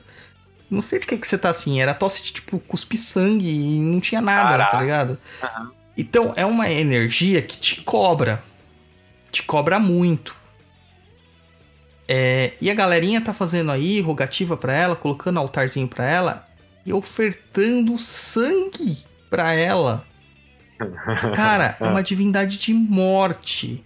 Você tem que É. ter temor por essas divindades. Pega a Bíblia, apesar que a maior parte das pessoas são, eh, são muito receosas quanto à Bíblia, mas a Bíblia é um livro de estudos. Pega o Antigo Testamento e você vai ver que o povo judeu tinha temor de Yahvé. Não tinha amor. Amor vem É, com é, Jesus. Cristo. Tinha Isso. temor. E é basicamente isso. Um deus da morte, você tem que ter temor. Né? E era tenso, cara. Foi muito tenso essa, essa rogativa que eu fiz. E fora as visões que você tem no espelho, né? Porque você É. se olha no espelho, você tem que ficar olhando no espelho através só com a chama da vela acesa. E muitas vezes você vê o seu rosto transfigurar em uma caveira. Caraca. É uma coisa muito gostosa de ver. Aham. Entendeu? É, é bem intenso mesmo. Então eu não recomendo. A galera, principalmente da magia do caos, tá trabalhando muito com essa divindade. E não é uma divindade para ser chamada toda hora, porque ela também é uma divindade muito é, ah, temperamental, assim por dizer. Entendeu? Se ela não tiver o que ela realmente precisa, ela não vai te ajudar e ela ainda vai te cobrar, porque você evocou ela. Ela não é uma entidade Tá. que deixa pra lá. A morte é a única coisa que consegue seu intento de uma forma ou de outra. A gente tem que lembrar isso. Todas as outras coisas da vida a gente consegue fugir, da morte não. Entendeu? Então as pessoas esquecem desses aspectos. Esquecem muito. Aí, E acaba, acaba trabalhando com uma energia, a- é, assimila ela de uma outra forma e esquece do- do- das coisas antigas que falam sobre ela, né? É, as Só pessoas, as pessoas, elas, por exemplo, algumas Moderno. pessoas tiveram, que eu tive noção de acompanhar alguns relatos, é, hemorragias, sangramentos espontâneos, abortos, é, outras pessoas tiveram é, obsessões espirituais bem difíceis de serem tratadas. Algumas das coisas que eu lembro, assim, né, dos relatos que das pessoas que trabalharam com isso. Então tem que, ter- tem que tomar um cuidado, não pode fazer de qualquer forma, tem que ter um respaldo. Todo mundo que trabalha com magia tem que saber primeiro fazer o banimento. Tem que fazer o seu banimento, não importa qual, mas tem que saber fazer um banimento. Tem que saber preparar um ambiente. Tem que saber se preparar, tem que fazer a sua depuração. E depois fazer a magia. E depois banir de novo. E depois limpar o ambiente. Entendeu? E pagar aquilo que você prometeu pra entidade. Tem que saber Sim. Que tem que pagar. É, e a maior parte das pessoas não pagam. Simplesmente falam assim: ah, não, é uma divindade boazinha, é, é santo. Sabe, por causa do nome Santa Morte, La Dama, Bran- La, La, La Dama Blanca. Eles acham que, ah, não, é santa. Entendeu? É, não vai fazer nada de mal pra mim. Cara, Santo Antônio é associado a Exu. Santo Antônio é conhecido como o martelo dos hereges. Entendeu? É, Uma das representações dele, ele tem uma puta de uma marreta, cara. Entendeu? É. Então, menos. Como diria o Didi Mocó, menos. É não se arriscar, né? É, o nome o dos deuses lá eu não vou conseguir falar. Mas é Miki. Mikitalantekutili e Mikikalanketecutil. Alguma coisa assim. É. Esses são os deuses da morte da onde? é astecas, né? Mikitekatsihualtli. Alguma coisa assim. É a senhora das pessoas mortas, que seria associação com La Santa Muerte. E o partner dela, né? O, o consorte dela é o Miki. Mikitalantecutil. Tili, alguma coisa assim, que é o deus da Esse, morte no em si caso, mesmo. Eles são e- a- os antepassados, vamos dizer assim, da, da Santa Morte. Sim. A Santa Morte é tida como uma ressignificação dessa divindade, entendeu? Tá. Dessa Uhum. divindade. É, ela é conhecida lá como criança branca, lá flaca, que é magra, né? Mi reina, rainha, menininha bonita, madrinha.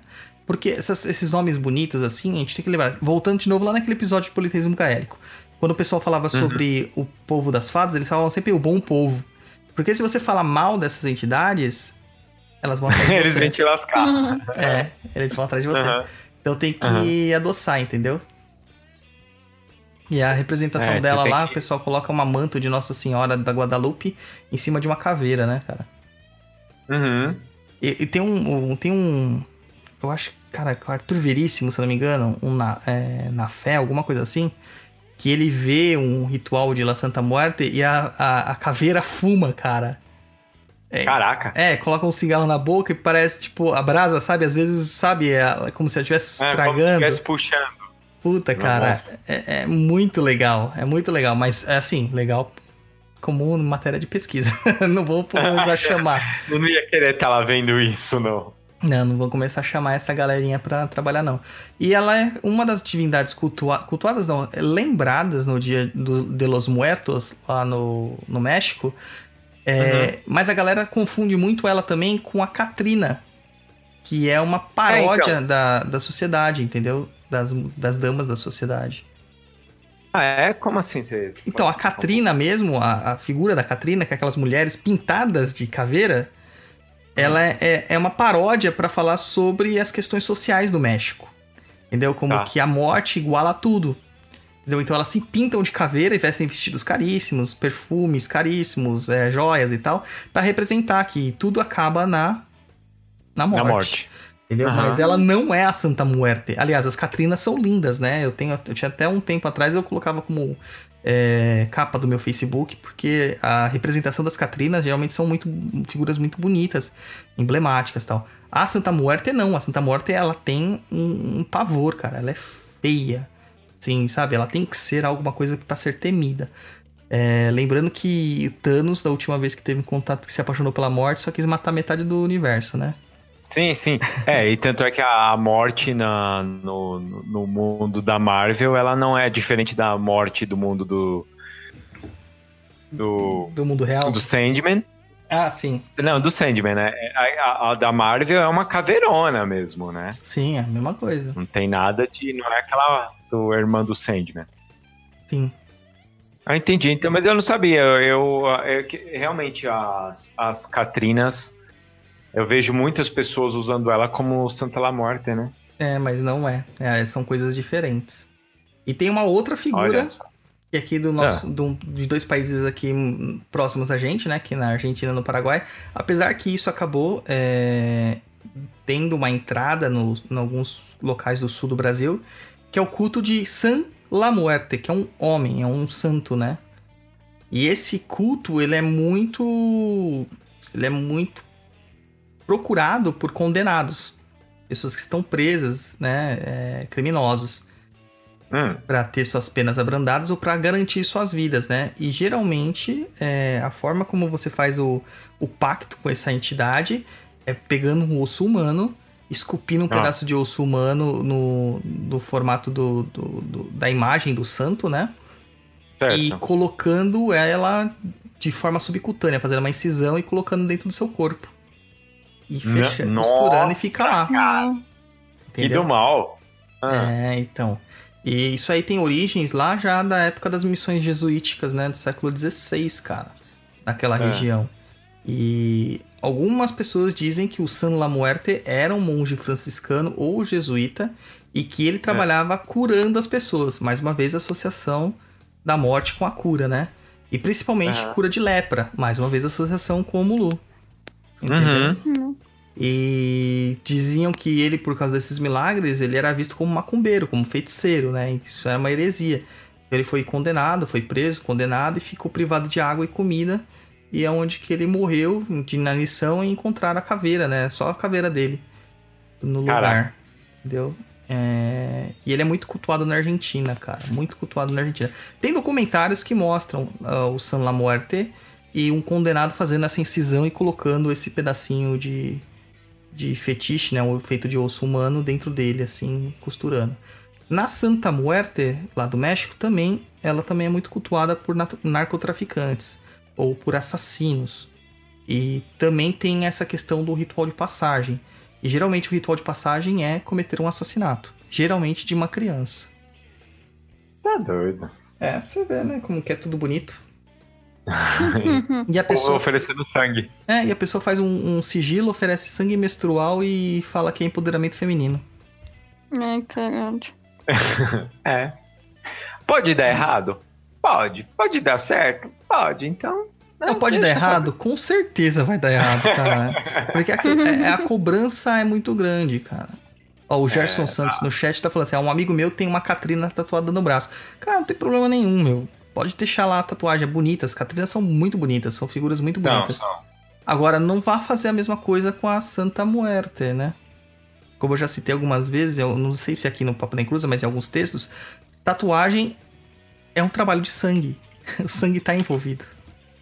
Verdade. Tem Com certeza. Tem tanta coisa bonita pra tatuar, cara. Não precisa ficar tatuando a Santa Muerte. É, ou faz a Santa Muerte do A Festa no Céu, né? Ela é bonitinha. Ó, Só falta ninguém ter assistido esse filme. O quê? Qual? A Festa no Céu. Festa no Céu. Eu acho que eu não vi, não. Hum, é mó da É. hora. Dá spoiler é aí, dá, Eu dá o que são spoiler os aí. dois, não é? O outro lá não é o. O outro personagem também é um deus, né? É, Você lembra o nome dele? não lembro. Aquele Não eles lembro. ficam meio que competindo. Aham. É, pra ver quem. Depois a gente Sim. procura e deixa o link no post. Isso, Festa o- no Céu. Se o Rodrigo lembrar de mandar o link pra mim, porque é assim, tá, gente? Cobrem ele. Ai, meu Deus. O Rony From aqui tá falando que a- a- aquele apito da morte azteca é mó sinistro. É um apito que os aztecas usavam pra in- incutir medo e temor nos inimigos, né? Antes das guerras. E realmente, o som dele, cara, é tenebroso. Também, se quiser aí, é só procurar, cara. É, no YouTube tem o, o som. Então, gente, vamos começar nas perguntinhas. Tem mais alguma coisa pra, pra falar, Luciana? Douglas? Ah, te- Luiz? te- tem, mas a gente tem ano que vem, de novo, final. É. Esperamos por alguns anos aí falar sobre o tema, né? Eu espero não ser finado. Daí nós vamos falar assim, aqui o finado Douglas, que participava aqui com a gente. Não, mas aí vocês me chamam no- na mesa branca e eu venho participar. Pronto. Será que vai ser permitido? Mano, eu vou ser trainee, cara. Eu faço a minha realidade. Verdade. Então, então vamos começar as perguntinhas do pessoal. Podemos dar prosseguimento às perguntas dos ouvintes? Tocou até um Podemos. alarme aí, ó. É, tocou o alarme avisando que é a hora do, das perguntas dos ouvintes. Que o Hot Pocket tá Saiu pronto. bem? É, vamos lá, então. É, primeira pergunta de Aline Milani. Nunca fui de visitar cemitérios em dias de finados. Meu pai faleceu em 2005 e nunca senti necessidade de visitar o túmulo dele. Simplesmente porque acho que uma oração sincera em favor dele é o procedimento correto. Porém, perdi um ex-namorado em março desse ano. Ele morreu em um acidente na rodovia que corta minha cidade. Tínhamos assuntos mal resolvidos. Ele me deixou de uma forma muito estranha. Mas o estranho é que agora estou sentindo uma vontade estranha, que não é minha, de ver o lugar onde o corpo dele foi sepultado. Não sei se deu para entender. Eu não quero ir ao cemitério, não tenho a necessidade, porém estou sentindo essa vontade desde que ele se foi. Será uma obsessão? Então, Aline, eu acredito que não, cara. É, como você deixou muito claro ali, vocês tinham assuntos mal resolvidos. Tem algumas pendências materiais. E você ter essa vontade meio que inconsciente para que você finalize, entendeu? Essa situação de uma vez por todas. Porque ver o túmulo é ter noção de que findou-se mesmo qualquer possibilidade de comunicação terrestre com ele, né? É... Se você não gosta de ir, cara, não tem por que você ir. Mas você tem que trabalhar essa questão internamente. Eu não acredito que seja uma obsessão, não. A obsessão tem outros caracteres que, que são mais evidenciados. Né? E pelo que você relatou aqui, eu não acredito que seja, não. Acho, Mas na acho que no dúvida. caso dela pode é falar. mais pra ter certeza, né? Do, É. do acontecido. Apesar da gente saber, mas enquanto a gente não vê o caixão descendo no túmulo e o túmulo levando a primeira pá de terra, é muito difícil aceitar. É, não essa- cai na não cai a ficha. Não. Então, assim, eu não acredito que seja, mas na dúvida, procura um terreiro. Um terreiro correto. Mal não vai fazer. Verdade. Ô Douglas, rapidão. é, eu tinha falado de um tema, mas é, acabou passando. Diga. E, a gen- e é que a gente tava falando, né? Que os católicos vão para rezar, para purgatório tal, tal, tal. E é bem diferente dos espíritas, né? Sim, espírita não tem nem que ir na- na- no cemitério, né? Se você for pensar. É, não, que, que, que o espírita fala, né? Eu não vou rezar para um cara morto, porque. É, rezar assim, né? Passar uma boa mensagem para ele, para ele não sofrer e tal. É diferente essa, essa, essa visão do espírita pro, pro católico, né? É, tem bastante disso. Assim, o, qual é que é a ideia da- do espírita? Como o espírito não, não morre, é, ele tá só numa passagem, eu não tenho por que chorar por ele no cemitério. Essa é a questão. Só que isso é a teoria, né? Os espíritas Aham. têm o livro de orações e vibrações para as pessoas desencarnadas. E no próprio evangelho, se não me engano, no final tem coletâneas de preces espíritas para os espíritos que já se foram. Então, é até a página 2 que eles fazem isso, né, na verdade. É que eles não vão ao cemitério, mas, por exemplo, Kardec tem um túmulo portentoso lá no. Como é o nome do É cemitério? da hora que ele. É o Père Lachaise. É, essa coisa é estranha de falar. hein? Enrola a língua e faz biquinho. E, e, inclusive tem muitas. É, é um dos túmulos, tirando do Jim Morrissey. Jim Morrison, Morrison, pelo amor de Deus, não faz Mor- essa heresia. tá vivo. James Douglas Cara, Morrison. Cara, Nossa, cara, Doors. Ah, Doors. Só isso pra você, Rodrigo. Doors. Se eu fosse Foi uma você, eu não ironia, continuava porque esse eu assunto. odeio Não, não, não. Doors é- Doors é fantástico, cara. Vamos deixar os caras bravos. É o Three Doors Down? Não, É, é o The Doors. Essa, esse programa tá bem, né? Me cheio das recomendações. Cara, The Doors é fantástico, cara. Jim Morrison era incrível. Ai, É. meu Deus. Ai, olha, Deus. você deu sorte. que eu tive uma Luciana- vontade de ir lá e chutar o túmulo dele só pra rir, cara.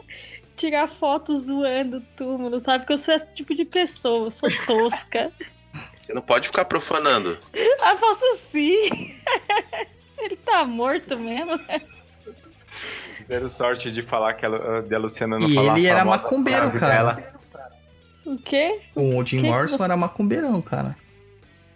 É. Qual que é a famosa Não frase, muda. Rodrigo? A Luciana faz assim, ainda bem que ele morreu, né? Ah, Lá eu fiz muito isso, cara. Ainda bem que ninguém me entendia. Tinha mais, mais uma pessoa pra me odiar no mundo. Jim Ei, Morrison, Lu, a The lista tá Lizard só King. aumentando, hein? Só melhora. Vamos lá, vamos lá. Vamos para a próxima, do senhor Heitor Loris. Deixa o Acho motor que é passar. Loris, cara. Loris? Deve ser. Heitor Loris. É, ele tem duas perguntas. A egrégora gerada pela remuneração dos entes queridos e não tão queridos que faleceram possibilita uma comunicação mais fluida com o mundo espiritual nesse dia? Se sim, ficamos também mais sujeitos a um assédio espiritual? Então, Heitor, assim, é... se você acredita em algo, você já cria uma forma oportuna para que aquele algo se realize. Então, se você acredita que no dia dos finados mais espíritos negativos vão estar aí à disposição da galera para usar, isso vai meio que acontecer. Você já está se abrindo para isso. É uma coisa bem, bem psicológica, né? até ridículo de falar, porque. Mas é a lei da vibração, né? A lei da atração. Eu tenho um, um texto, não é bem sobre o dia de finados, mas eu falo sobre quaresma. É, quarta-feira de cinzas, lá no, no Perdido, no perdido.co. Dá uma procurada lá que você vai ver que, que, que cabe meio na mesma situação, né? Então, não é. Na, na quaresma dizem que os portais do inferno estão abertos. Mas, e as coisas ruins acontecem. Mas não é porque aquele dia abre um portal, não. É porque as pessoas acreditam que isso vai acontecer que, que acontece. Então, a comunicação seria mais fluida porque você estaria dando mais passividade para que a comunicação acontecesse. É, e o assédio espiritual pode ocorrer todos os dias, mas se você acredita que nesse dia tem mais espíritos negativos que possam te assediar, isso também vai acontecer. É uma questão um pouco mais de atração, entendeu? Segue? Segue? Posso. Não, ou alguém tem alguma coisa para colocar? Não, não. É Isso mesmo. Não. Então vamos para a próxima pergunta de Aline Milani. E não é a groselha, viu? Ai. Meu Ai. Deus! O Luiz tá terrível essa semana. A gente não pode falar por quê, mas ele tá terrível. Oxi, por quê? Cheio, Cara, dos, até eu quero trocadilhos- saber. cheio dos trocadilhos. Falar o porquê. Gente, por quê? Vamos lá, ó, foco, foco no programa. Aline Milani pergunta: Filhos de Yansan não têm medos de Omulu? Abre parênteses. Quem me disse isso foi uma mãe de santo. Fecha parênteses. Isso procede? É... Luciana, você é filha de Anson. Eu morria de medo daquela porra cheia de palha. Olha, tá aí a resposta não. É... A gente tem medo das figuras que não são aberrantes, entendeu? E o Mulu é uma figura aberrante. Pô, a gente É. tem medo quando a gente não tem conhecimento, né? Depois que a gente conhece o que, que é, ou como funciona a energia e tal. Cara, eu Ah, eu morria, medo- eu O morria medo vem de... do desconhecido, né? Sim, eu morria de medo de ir na casa de Umbanda quando eu era molequinho. Pô, eu, eu venho de uma família macumbada, né? Toda macumbeira. E eu ia Sim. na casa de artigos religiosos, vulga casa de Umbanda, e tinha o Zé Pelintra em tamanho natural na porta. E esse tinha Ah, até os olhinhos. Tinha até os olhinhos mãozinha vermelhos. É, estendida estendida. dinheiro. É. E esse tinha até os olhos meio vermelhos, sabe? Aquele que você tomou muita cachaça. Cara, eu morria de pavor daquilo ali. E hoje, Ô, ô, tipo, Douglas. adoro o Zé Pelintra. É, quando você falou disso, ah, quando eu era criança, eu ia com a minha mãe buscar, é, buscar o dinheiro no banco, da aposentadoria da minha avó, né? E do lado do banco tinha uma casa assim. E, e aí tinha o Zé Pilintra pedindo dinheiro, e ele tinha uma outra mão que você colocava o cigarro. Puta que da hora. Era da hora. Então, é, minha mãe sempre, cara, todo mês, todo mês, ela me dava umas moedas, ela acendia o cigarro, puxava e dava pra mim. É. Eu ia lá, colocava na mão dele, colocava e agradecia a ele e ia embora, sabe? É, que nem. Todo mês a gente fazia isso. Você, você acaba ressignificando isso pra você, né? Quando você tem um ritual com aquela entidade. Foi o que aconteceu comigo. Eu aprendi a gostar de do Zé Pilintra, apesar de não trabalhar com ele, é, incorporado diretamente, mas é uma figura que eu respeito, que eu, que eu tenho um apreço. É, hoje o pessoal lá no nosso grupo do Umbral, lá no Telegram, dos apoiadores, eles viram lá que eu mandei uma foto pra eles do, do- da mesinha que eu tenho do lado do trabalho, né? Que Uhum. tem lá o seu Zé Pilintra com, com o potinho de dinheiro. Poxa, imagina se eu ainda tivesse medo, ficar olhando todo dia pra ele ali. Eu- mas então, não sei se, se essa questão, Aline, que a mãe- essa mãe de santo colocou, isso pode ser na experiência dela, né? É, Pode. dentro do universo dela, ela percebeu que todos os filhos de Yansan que ela conhecia não tinha medo de Omulu. Mas não é uma regra. É, eu quando era pequena eu tinha medo. Hoje eu tenho uma imagenzinha dele em cima da minha mesa também. Então, Eu não tenho mais medo, agora eu acho ele da hora. Mas, mas é você, você ressignificou pra você também, né? É, depois também eu entendi o que era, que não era sinistro, né? Porque até aí quando você é criança, porra, o, o cara tá cheio de palha, gente. Não é uma coisa natural, não é natural. É. Você tá acostumado com o santinho católico, vestidinho, no máximo com uns machucadinhos, mas nada muito assustador, né? no As máximo imagens de Umbanda. com, com uma lança trespassada no, no, no fígado. É, é normal. A violência tá aí no mundo. Mano, e aquele Jesus. Cristo das igrejas, geralmente, que fica no. Tipo, morto lá, sabe? Com Todo aquela cara estourado lá, né? Tipo, morto, né? Ali ele tá no. no de, cheio de sangue na sepultado. cabeça.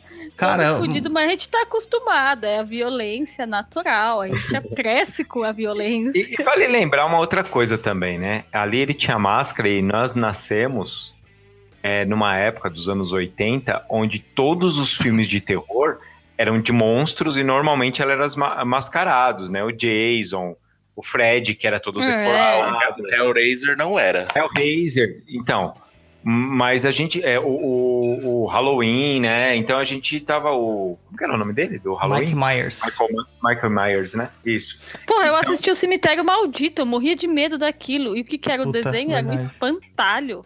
E Cemitério É, então. Maldito com trilha sonora do Ramones, né? Pet Cemetery.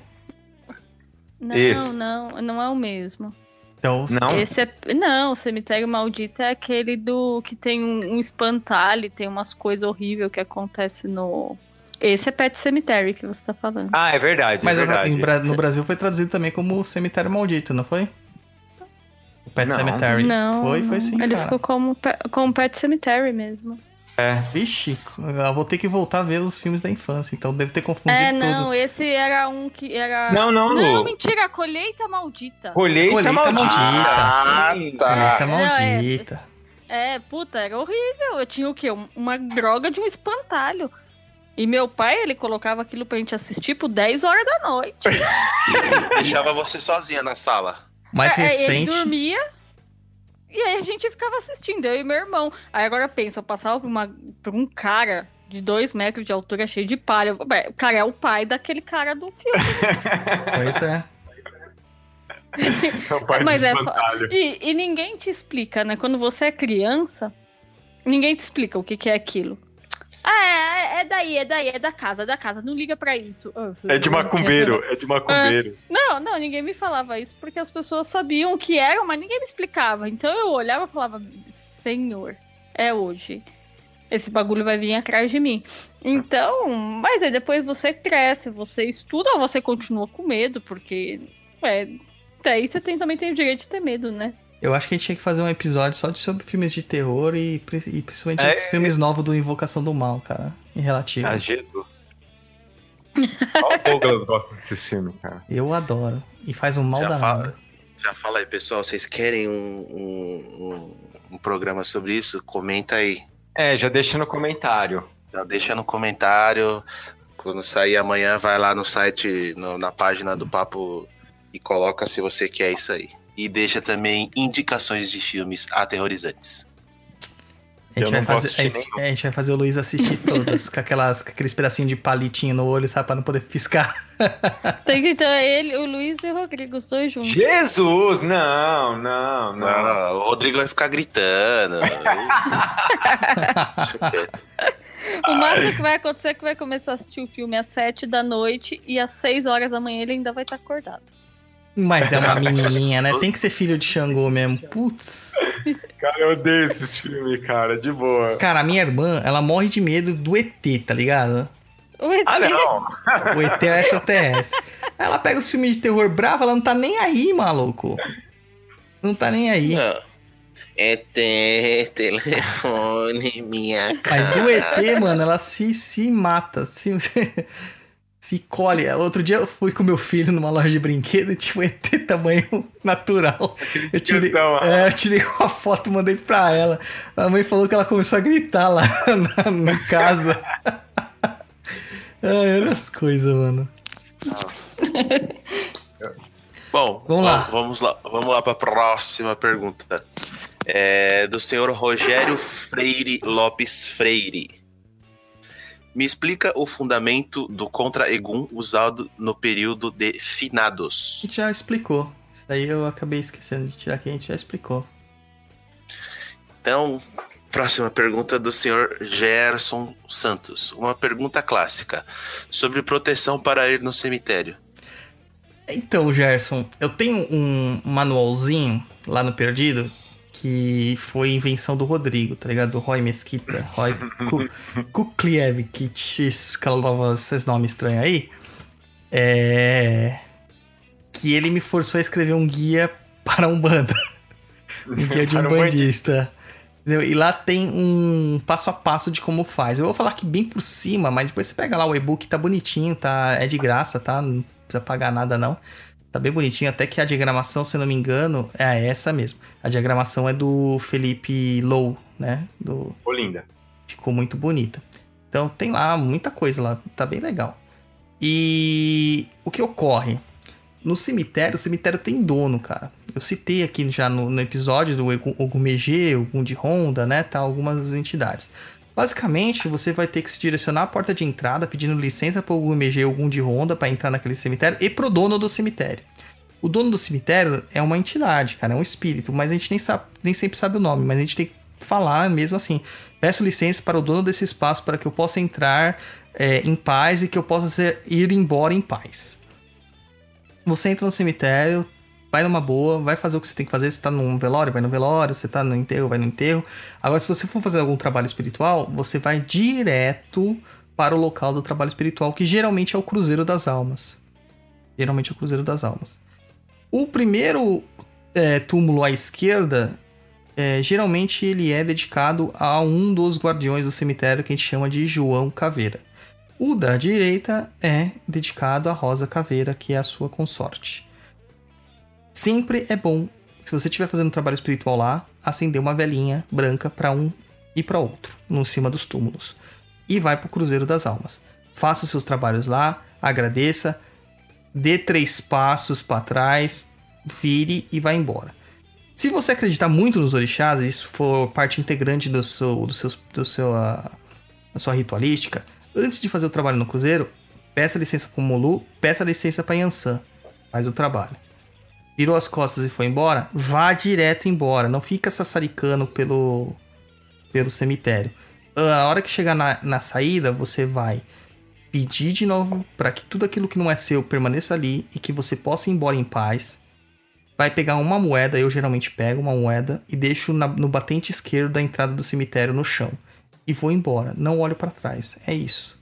Basicamente é isso. Alguns cemitérios a gente entra de carro, então você vai fazer tudo isso mentalmente antes de entrar. Na hora da saída, você para o carro e deixa a moeda lá. É importante isso aí. Certo? Certo? Certo. Se não, você vai trazer uns amiguinhos pra casa.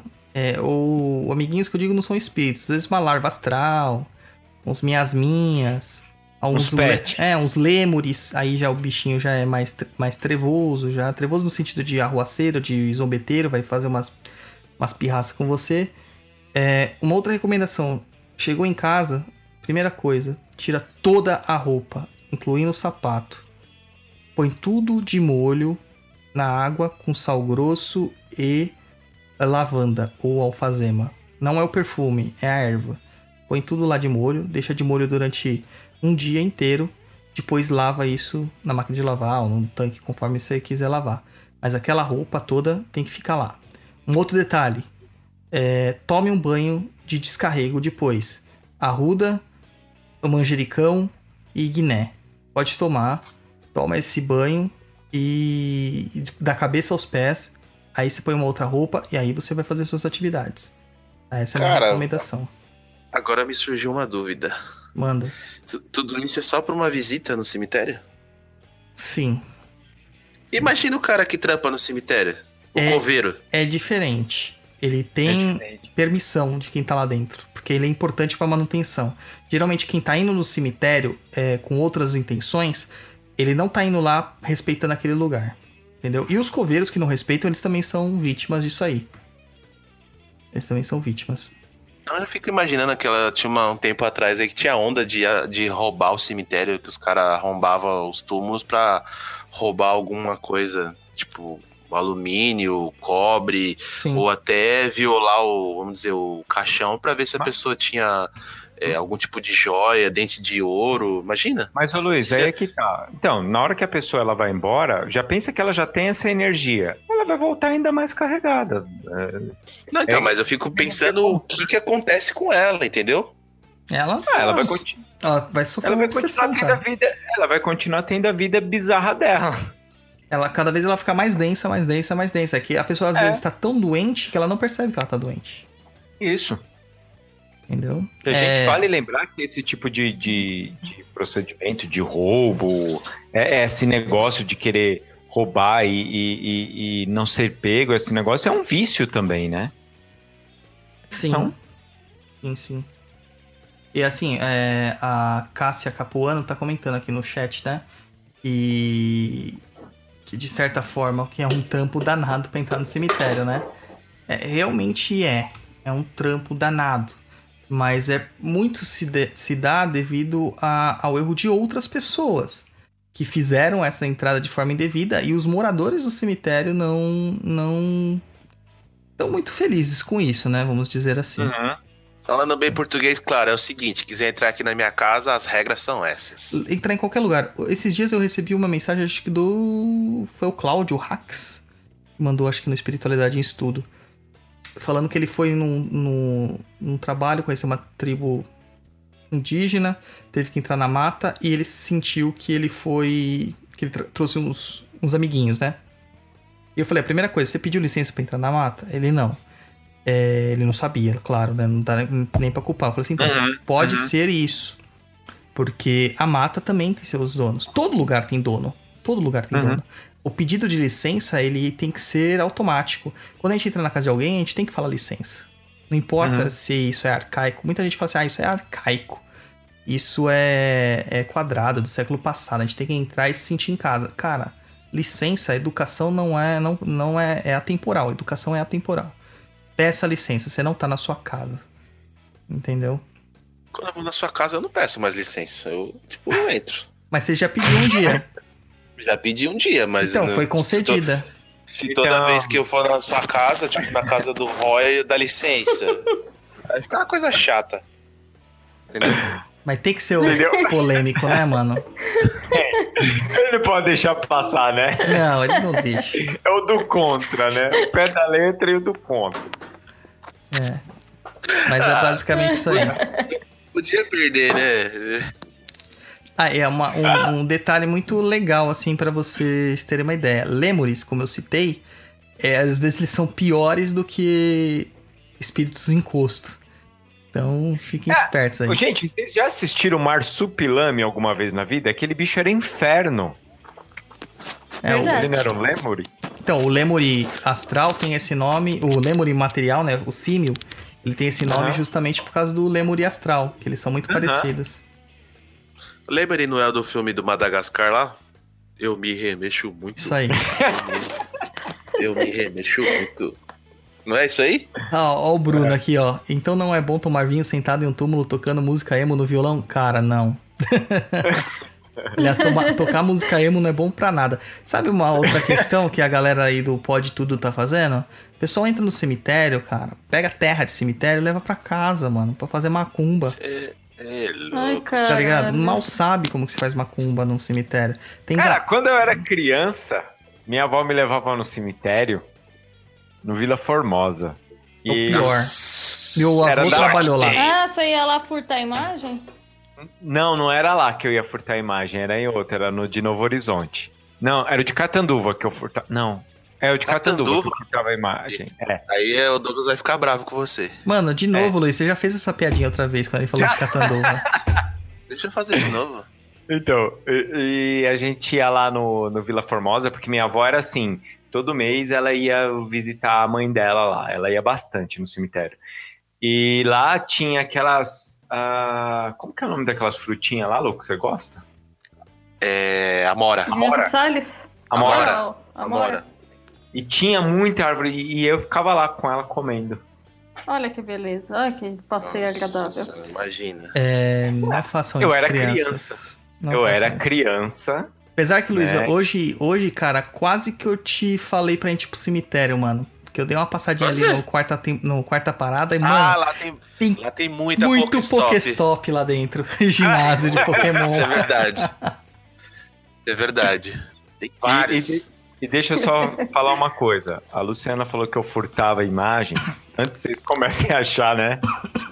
Muita coisa. Lá no, no cemitério de Catanduva, tinha um lugar, né? Uma, tipo uma casinha mesmo, um mausoléuzinho, que eles pegavam as imagens que estavam quebradas e, e descartava lá.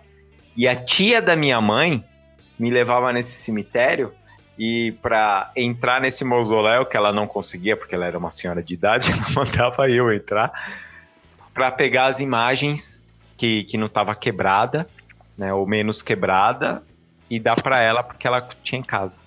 Uhum. Essa é a índole dele, gente.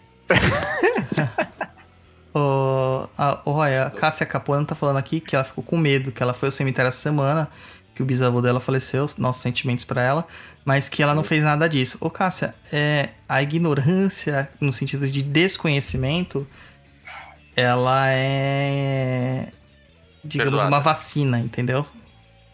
É. Então, mas agora você sabe, então na próxima, você já sabe o que fazer. Mano, Você já foi expulsa do, do, do paraíso, então, né? Porque agora ela sabe sobre essa história, então ela já foi expulsa do paraíso. Agora, ela, quando ela voltar, tem que tomar outras medidas. Deixa eu só fazer um, um adendo aí do que o Bruno Aragão falou, tomar um vinho sentado. Cara, não gosto nem de ir no cemitério. Imagina, enfim, ali, tipo, tocando a música, descontração, sentado tomando um vinho. Eu tô fora. Me inclua fora dessa. Isso aí. É. Próximo. Podemos ir. Próxima pergunta? Aham. Vamos lá. É, William Funchal. Ele escreve o seguinte: Olá, amiguinhos. Aproveitando esse tema que toca a todos nós, seres viventes, gostaria de humildemente compartilhar uma reflexão e, ao mesmo tempo, uma provocação a esses bucólicos tempos modernos em que vivemos. Acho que ele colocou aqui é, né? É bastante evidente que há um deliberado afastamento da morte na vida cotidiana, uma certa higienização da morte, acompanhado de um não falar e um não pensar sobre o assunto. Esse torna cada vez mais evidente um mundo secularizado, positivista, técnico, cínico, que tal afastamento possibilita, em certa medida, o surgimento de um sujeito que abre mão de toda a metafísica e transcendência, uma espécie de indivíduo supostamente autossuficiente em si mesmo, abre parênteses, ou que, pelo menos, é presunçoso o bastante para dizer, dizer ser, fecha parênteses. E este indivíduo secular parece evitar a todo custo encarar o caráter trago de sua própria finitude. E quando o faz, descobre, tal qual descobriu Montaigne, acho que é assim que se fala, se tiver errado, corrige aí. No século XVI, com seus exercícios de, abre aspas, imaginar a morte, fecha aspas. Após ele literalmente cair do cavalo e quase morrer. O quão superficiais e inúteis tais exercícios foram. Enfim, para além das religiões e filosofias, que cada qual a seu modo ainda pensam e discute a questão da morte. Eu, essa minha preocupação está muito equivocada. Vocês também ficam, assim como eu, com um certo incômodo diante de como tratamos a morte atualmente?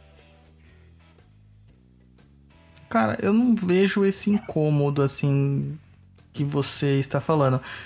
O que eu vejo é uma, uma materialidade sobre a morte, né? Tipo, a morte é a morte, é inevitável, vai acontecer e dane-se, é isso aí. É, sem tratar das questões é, pertinentes emocionais a ela, né? Principalmente dos seres que ainda permanecem aqui.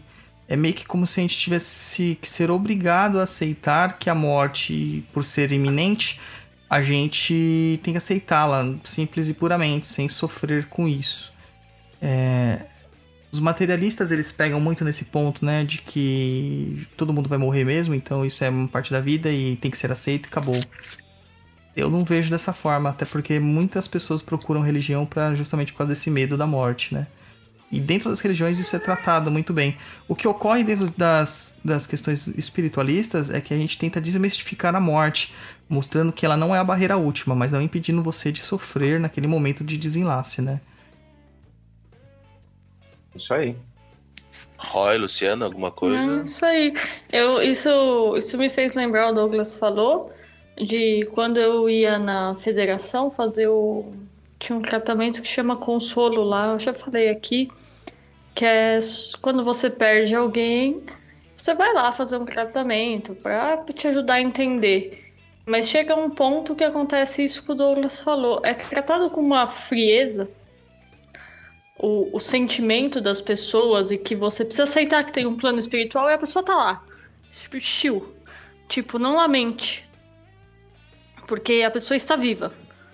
Mas não do, do nosso jeito agora. Que se torna um pouco frio. E eu não gostava muito disso porque entrava num. num não sei, parecia ter. Sei lá, sabe aquela coisa de ficar meio. Sei lá, ficava muito imparcial. Eu entendo que a ideia é mostrar que a gente vai morrer e a gente vai se reencontrar. Legal, nice. Mas a pessoa ali tem sentimentos. E ela precisa aprender a lidar com isso. Saber que as coisas vão, vão continuar existindo, seja lá da maneira que cada um acredita depois da morte, é legal. O espiritualista, a maioria das vezes, ele acredita, mas ele precisa entender é, ele precisa também saber como lidar com os sentimentos. E eu ir lá, no caso, as pessoas, o, o cara que fazia a palestra, ele não, ele não tratava, ele tratava isso de uma maneira que, tipo, ah, você tá sofrendo, mas não tem por que você sofrer. E não é assim. É, as coisas não são desse jeito. Não é porque eu sei que a vida continua que eu estou. Ah, não, tudo bem, estou, estou ótima até daqui a pouco. Não é assim que funciona. Eu acho que tem essa, essa, esse sentimento. Ultimamente, eu acho que também tem muito das pessoas que só vem o lado espiritual, vai, vai morrer, a gente vai se reencontrar, hahaha, tá tudo bem, e esquece de que enquanto você tá aqui, é, por mais que você saiba, é difícil. Isso aí. Isso aí. Próxima pergunta do JM Tomás Júnior. Para homenagear, para homenagear os queridos finados, é necessário que seja feita no cemitério ou pode se realizar em outro lugar. Neste dia deve-se evitar usar roupas pretas. Ela é a cor absorvedora ou neutralizadora de energias. Em uma literatura umbandista, o autor conta que usou desta cor para seu benefício na virada do, de ano pois teve um ano maravilhoso, apesar de que quase ninguém querer usar esta cor no Réveillon. Gratidão pelos aprendizados que estão nos ajudando muito em tudo. Então, Tomás, assim, é... não necessariamente você precisa ir no, no cemitério fazer, né? Eu só não recomendo você fazer isso em casa, cara. Você pode fazer num terreiro, você pode fazer numa igreja ou num templo tal. Mas em casa eu não, não acho necessário. Aliás, eu acho até perigoso, né? Como eu te falei, da, é, como eu falei para todo mundo aqui, a questão da egrégora, da gente acreditar que os, que os espíritos estão mais próximos da gente, inconscientemente a gente pode evocar esses espíritos que já foram e atrapalhar um pouquinho o andamento deles lá do outro lado. Né? E acaba ficando aquela energia de desgaste, não uma obsessão espiritual, mas uma energia é, densa, né? Porque o espírito não quer vir, mas você tá chamando e você tem essa uhum. prerrogativa da evocação. Então é complicado. Eu, eu só recomendaria não fazer em casa. Mas num campo santo, tô ok. Num, num terreiro, num templo, ok. Porque são lugares prontos para isso. Inclusive, a gente sabe, né, quem tá metido nesse mundo espiritual, que muitos espíritos fazem incursões é, ou excursões os locais de, de prece nos momentos de, de comemorações, assim, né? Nesse sentido. Justamente porque sabem que seus familiares vão lá e eles vão lá também para fazer essa comunhão. É basicamente assim. Quanto às roupas pretas, cara, eu adoro preto, mano. não vejo mal algum de utilizar preto, porque realmente o preto é uma cor que é, é neutralizadora, né? A gente usa para impedir que outras energias é, sejam absorvidas, porque o preto acaba absorvendo todas as frequências. Eu não sei quem é esse autor que você tá falando, cara. Não sei se o Roy e a Luciana sabem. Mas eu Não, usaria preto. ideia. Eu usaria preto de boa no, no, no ano novo. Não tem problema nenhum. Próxima pergunta do senhor Carlos Moraes. Qual tipo de trabalho se faz no cemitério com Exus? Já ouvi cada história. A gente também. Cara, Exu de cemitério, né, Lu? Exu de cemitério que trabalha no cemitério. É, não tem jeito, né? É, a Kimbanda faz muitos serviços assim no cemitério, quando, principalmente quando vai fazer a deitada, né? Que a deitada da Kimbanda é diferente da Umbanda. Você literalmente morre para renascer.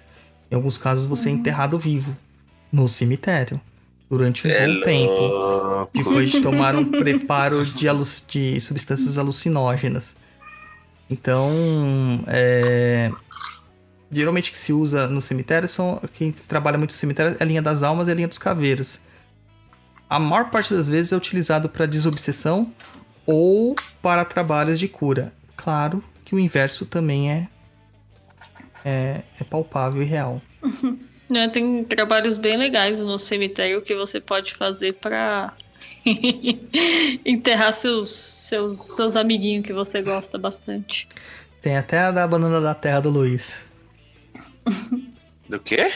Tem gente que faz uma, um enterro simbólico de uma banana da terra num Hum. caixãozinho pra, pra que o cara falha no momento H, entendeu? É o, é o Viagra a moda espiritual, é isso? É o contrário, o cara É falha. o contrário, é. Porque Ah, o cara falha. Dá Ah, uma- cara é. dar um. Dá um brochado. É, entendi que. Pensei que era pra dar uma turbinada. Não, Não. O negócio ficar bala. é o contrário. Bala morta. Vai ficar baleado. Bom, então chegamos aos finais das perguntas aqui. É, tem mais uma, Luiz, do Bruno lá no chat do YouTube. Ele, Vamos acab- lá, ele acabou Bruno, de postar. Ah, vamos lá então. Aqui no sul as pessoas as pessoas têm pessoas desconhecidas de todos que ali estão. Que em velórios colocam o papel com o nome no caixão do finado. Vocês já viram algo assim? Cara, não. Não. Esse eu também não. A única coisa que eu lembro, Bruno, quando eu era criança e eu tinha medo de alguma coisa, principalmente. É medo de alguma coisa. Minha avó falava que era pra você chegar no, no, no caixão, co- colocar a mão no pé da pessoa morta e pedir pra que ela levasse aqueles seus medos. Isso eu lembro que. Quem te ensinou isso? Minha avó. Rapaz, macumbeira, hein? Não, minha avó era. Bastante. Essa aí eu não E conhecia, não. Ela falava que quando você tinha algum medo, porque eu lembro que uma vez eu fui no, no, no enterro da irmã dela. E, e o que e era velado dentro da casa, de casa, né? Era no interior isso. Vamos beber o sangue, não é? E, não. E, e aí eu ia dormir era do lado do caixão praticamente, né? E eu tava morrendo de medo. Eu devia ter uns 9 anos de idade, 8 anos de Maluco, idade. mas eu não ia dormir mais nem por nada, bicho. Então, é mas eu, eu ia dormir ali, eu ia dormir na rua, porque a casa Ah, era dormia na rua. Dormia na rua. Aí minha avó falou assim pra mim: vem cá, você tem medo do. De, do que aqui? Eu falei, de que ela, né, me levante, queira me matar, qualquer coisa assim. Ela falou, põe a mão no pé dela. Aí eu, tipo, como? Eu vou pôr a mão. Ela falou, põe a mão no pé dela. Aí eu, pum, botei a mão no pé dela. Ela falou, agora pede pra tia levar todo esse seu medo pra que você possa dormir bem à noite. Falei, ó, dormi normal. Capotou. Normal. Como se nada tivesse acontecido ali. É, inclusive, Maravilha. tem- inclusive os americanos eles têm uma, uma ritualística muito legal de, de, de velório onde que todo mundo come, né? O morto tava sendo Uhum. velado lá na sala e tá todo mundo comendo. Todo mundo leva um Na Polônia também. Na Polônia, quando tem morte, assim, é, é festejado três dias. No Japão é assim também, né, Luiz? É, no Japão. Desconheço. Ah, Não, é. Nos anime mostra. O Luiz é um japonês muito enrustido, muito errado, cara. Na Polônia, na Polônia é regado a muita cachaça, né? Ah, mas é só mais um motivo pra eles beber. Só mais um. Então finalizou? Finalizou as perguntas? Ah, agora acho que sim. Finalizou. Então, é, vou agradecer aqui todo mundo que enviou as perguntinhas que nós respondemos. E falar também para o Cláudio Rax, o Rogério Freire, o Magnus Malta, Helena Santos, o Mário Calderaro Neto, que as perguntas que eles nos enviaram já foram respondidas aí no decorrer do programa. É, e se ficou alguma dúvida ainda, manda aquele e-mail maroto lá pro contatinho, né? Contato arroba perdido.co que a gente vai estar respondendo aí com o maior prazer e tentar sanar alguma dúvida se ainda assim restou. É isso aí, Luiz. Já dá o Isso seu aí. tchau tchau aí pro pessoal. Então é isso aí, pessoal. Muito obrigado aí para todo mundo que sempre aí está nos acompanhando ao vivo ou offline. Agradecer aos padrinhos que ajudam a manter este programete no ar. E é isso aí. Até o próximo. Nos vemos no próximo programa. Aí, Luciana. Obrigado, gente, por ter acompanhado. E é isso aí, gente. Não precisa ter medo de morto, não. Até o próximo programa. Douglas. Desculpa aí, galera, que eu tô meio lesado ainda, tô me recuperando ainda. né? fiquei meio adoentado esses dias aí e agora eu tô ainda em recuperação. Eu quero só agra- também agradecer a todo mundo que tem comprado o meu livro, né? Conhecendo a Umbanda Dentro do Terreiro. O pessoal já Estava esgotado na Amazon. É, foi muito legal saber disso. Tem uma galera Bom. que achou já em livrarias, na Livraria Cultura lá em Curitiba. Não, Livraria Curitiba de Curitiba. É, se você encontrar meu livro por aí também, manda uma foto pra gente, pra gente saber onde que ele tá sendo encontrado. Se você ainda não comprou e quiser ajudar a gente, só procura lá. Conhecendo a Umbanda, Douglas Rainho. Tem na Amazon, tem na Livraria Curitiba, tem na Martins Fontes, tem acho que Submarino, é, e tem na editora Nova Senda, tem no Mercado Livre, tá, tá por aí. É, muito obrigado mesmo, porque eu recebi até uma mensagem do editor falando que nesse ano de crise, a gente tá com dois artistas aqui que, que acabam Verdade. sabendo como que é o mercado editorial. Ele falou que esse ano em crise, apesar de tudo que tá acontecendo, é, livrarias, cultura pedindo concordata, Saraiva com problemas financeiros, não pagando ninguém, o Conhecendo vendeu bastante e tá satisfatório o resultado. É, isso dá ímpeto pra gente até tentar escrever mais um. E. vamos, vamos lá, né? Muito obrigado pra vocês que é, quem consegue realizar isso é quem quem tá fazendo a compra, né? Quem tá comprando, quem tá apoiando a gente. Eu só tenho que agradecer todo mundo que tá fazendo isso aí. Lembrando que eu não ganho nada com esse livro, tá, gente? Teve que eu também recebi uma mensagem falando, ah, você tá enriquecendo. Aí eu falei, não, não ganho nada. Tudo vai pra casa de Ah. caridade Nossa Senhora Aparecida. É, como doação, que eu. A parte da editora fica com a editora, a parte que seria do autor, vai tudo pra, pra casa de caridade. E também queria agradecer pra quem tá ouvindo o Em Estudo lá, que é a minha coluna em áudio no Perdido, que a gente tá fazendo o estudo do livro dos espíritos, eu e a Luísa, minha esposa, né? É, é um. é- não é um podcast, mas é um podcast. É um podcast pequenininho. Tem aqui no YouTube, tem também no feed. A gente fica debatendo lá algumas perguntinhas do livro dos espíritos, porque algumas pessoas têm dificuldade de ler sozinho, né? Porque é uma leitura bem densa. A Luciana e o Roy já fizeram parte da FESP lá e sabe que às vezes até dá sono, né? A gente tenta falar em pílulas pra galera acompanhar o, o estudo, porque é um livro muito importante pra qualquer espiritualista. Sim. E é isso aí. Muito obrigado. Obrigado a todos que estão nos ouvindo. Obrigado, Luiz, Roy, Lu. E até o próximo. Então, pessoal, é, vocês que estão aqui no Dia de Finados, lembre-se uma coisa: às vezes você não precisa é, ir lá acender uma vela no cemitério, às vezes você tem medo, às vezes você acha que vai virar pilha de quiumba, sei lá, qualquer coisa assim. Faz o seguinte: manda o WhatsApp astral. Aquela pessoa que você gosta, pergunta, manda uma mensagem para ela, uma mensagem legal, uma mensagem do, do coração falando que, o que você está sentindo naquele momento, passando boas energias para ela, que com certeza essas boas energias voltarão para vocês também. Tá certo, pessoal? Então vamos ficar por aqui hoje e até o próximo programa. Tchau, tchau.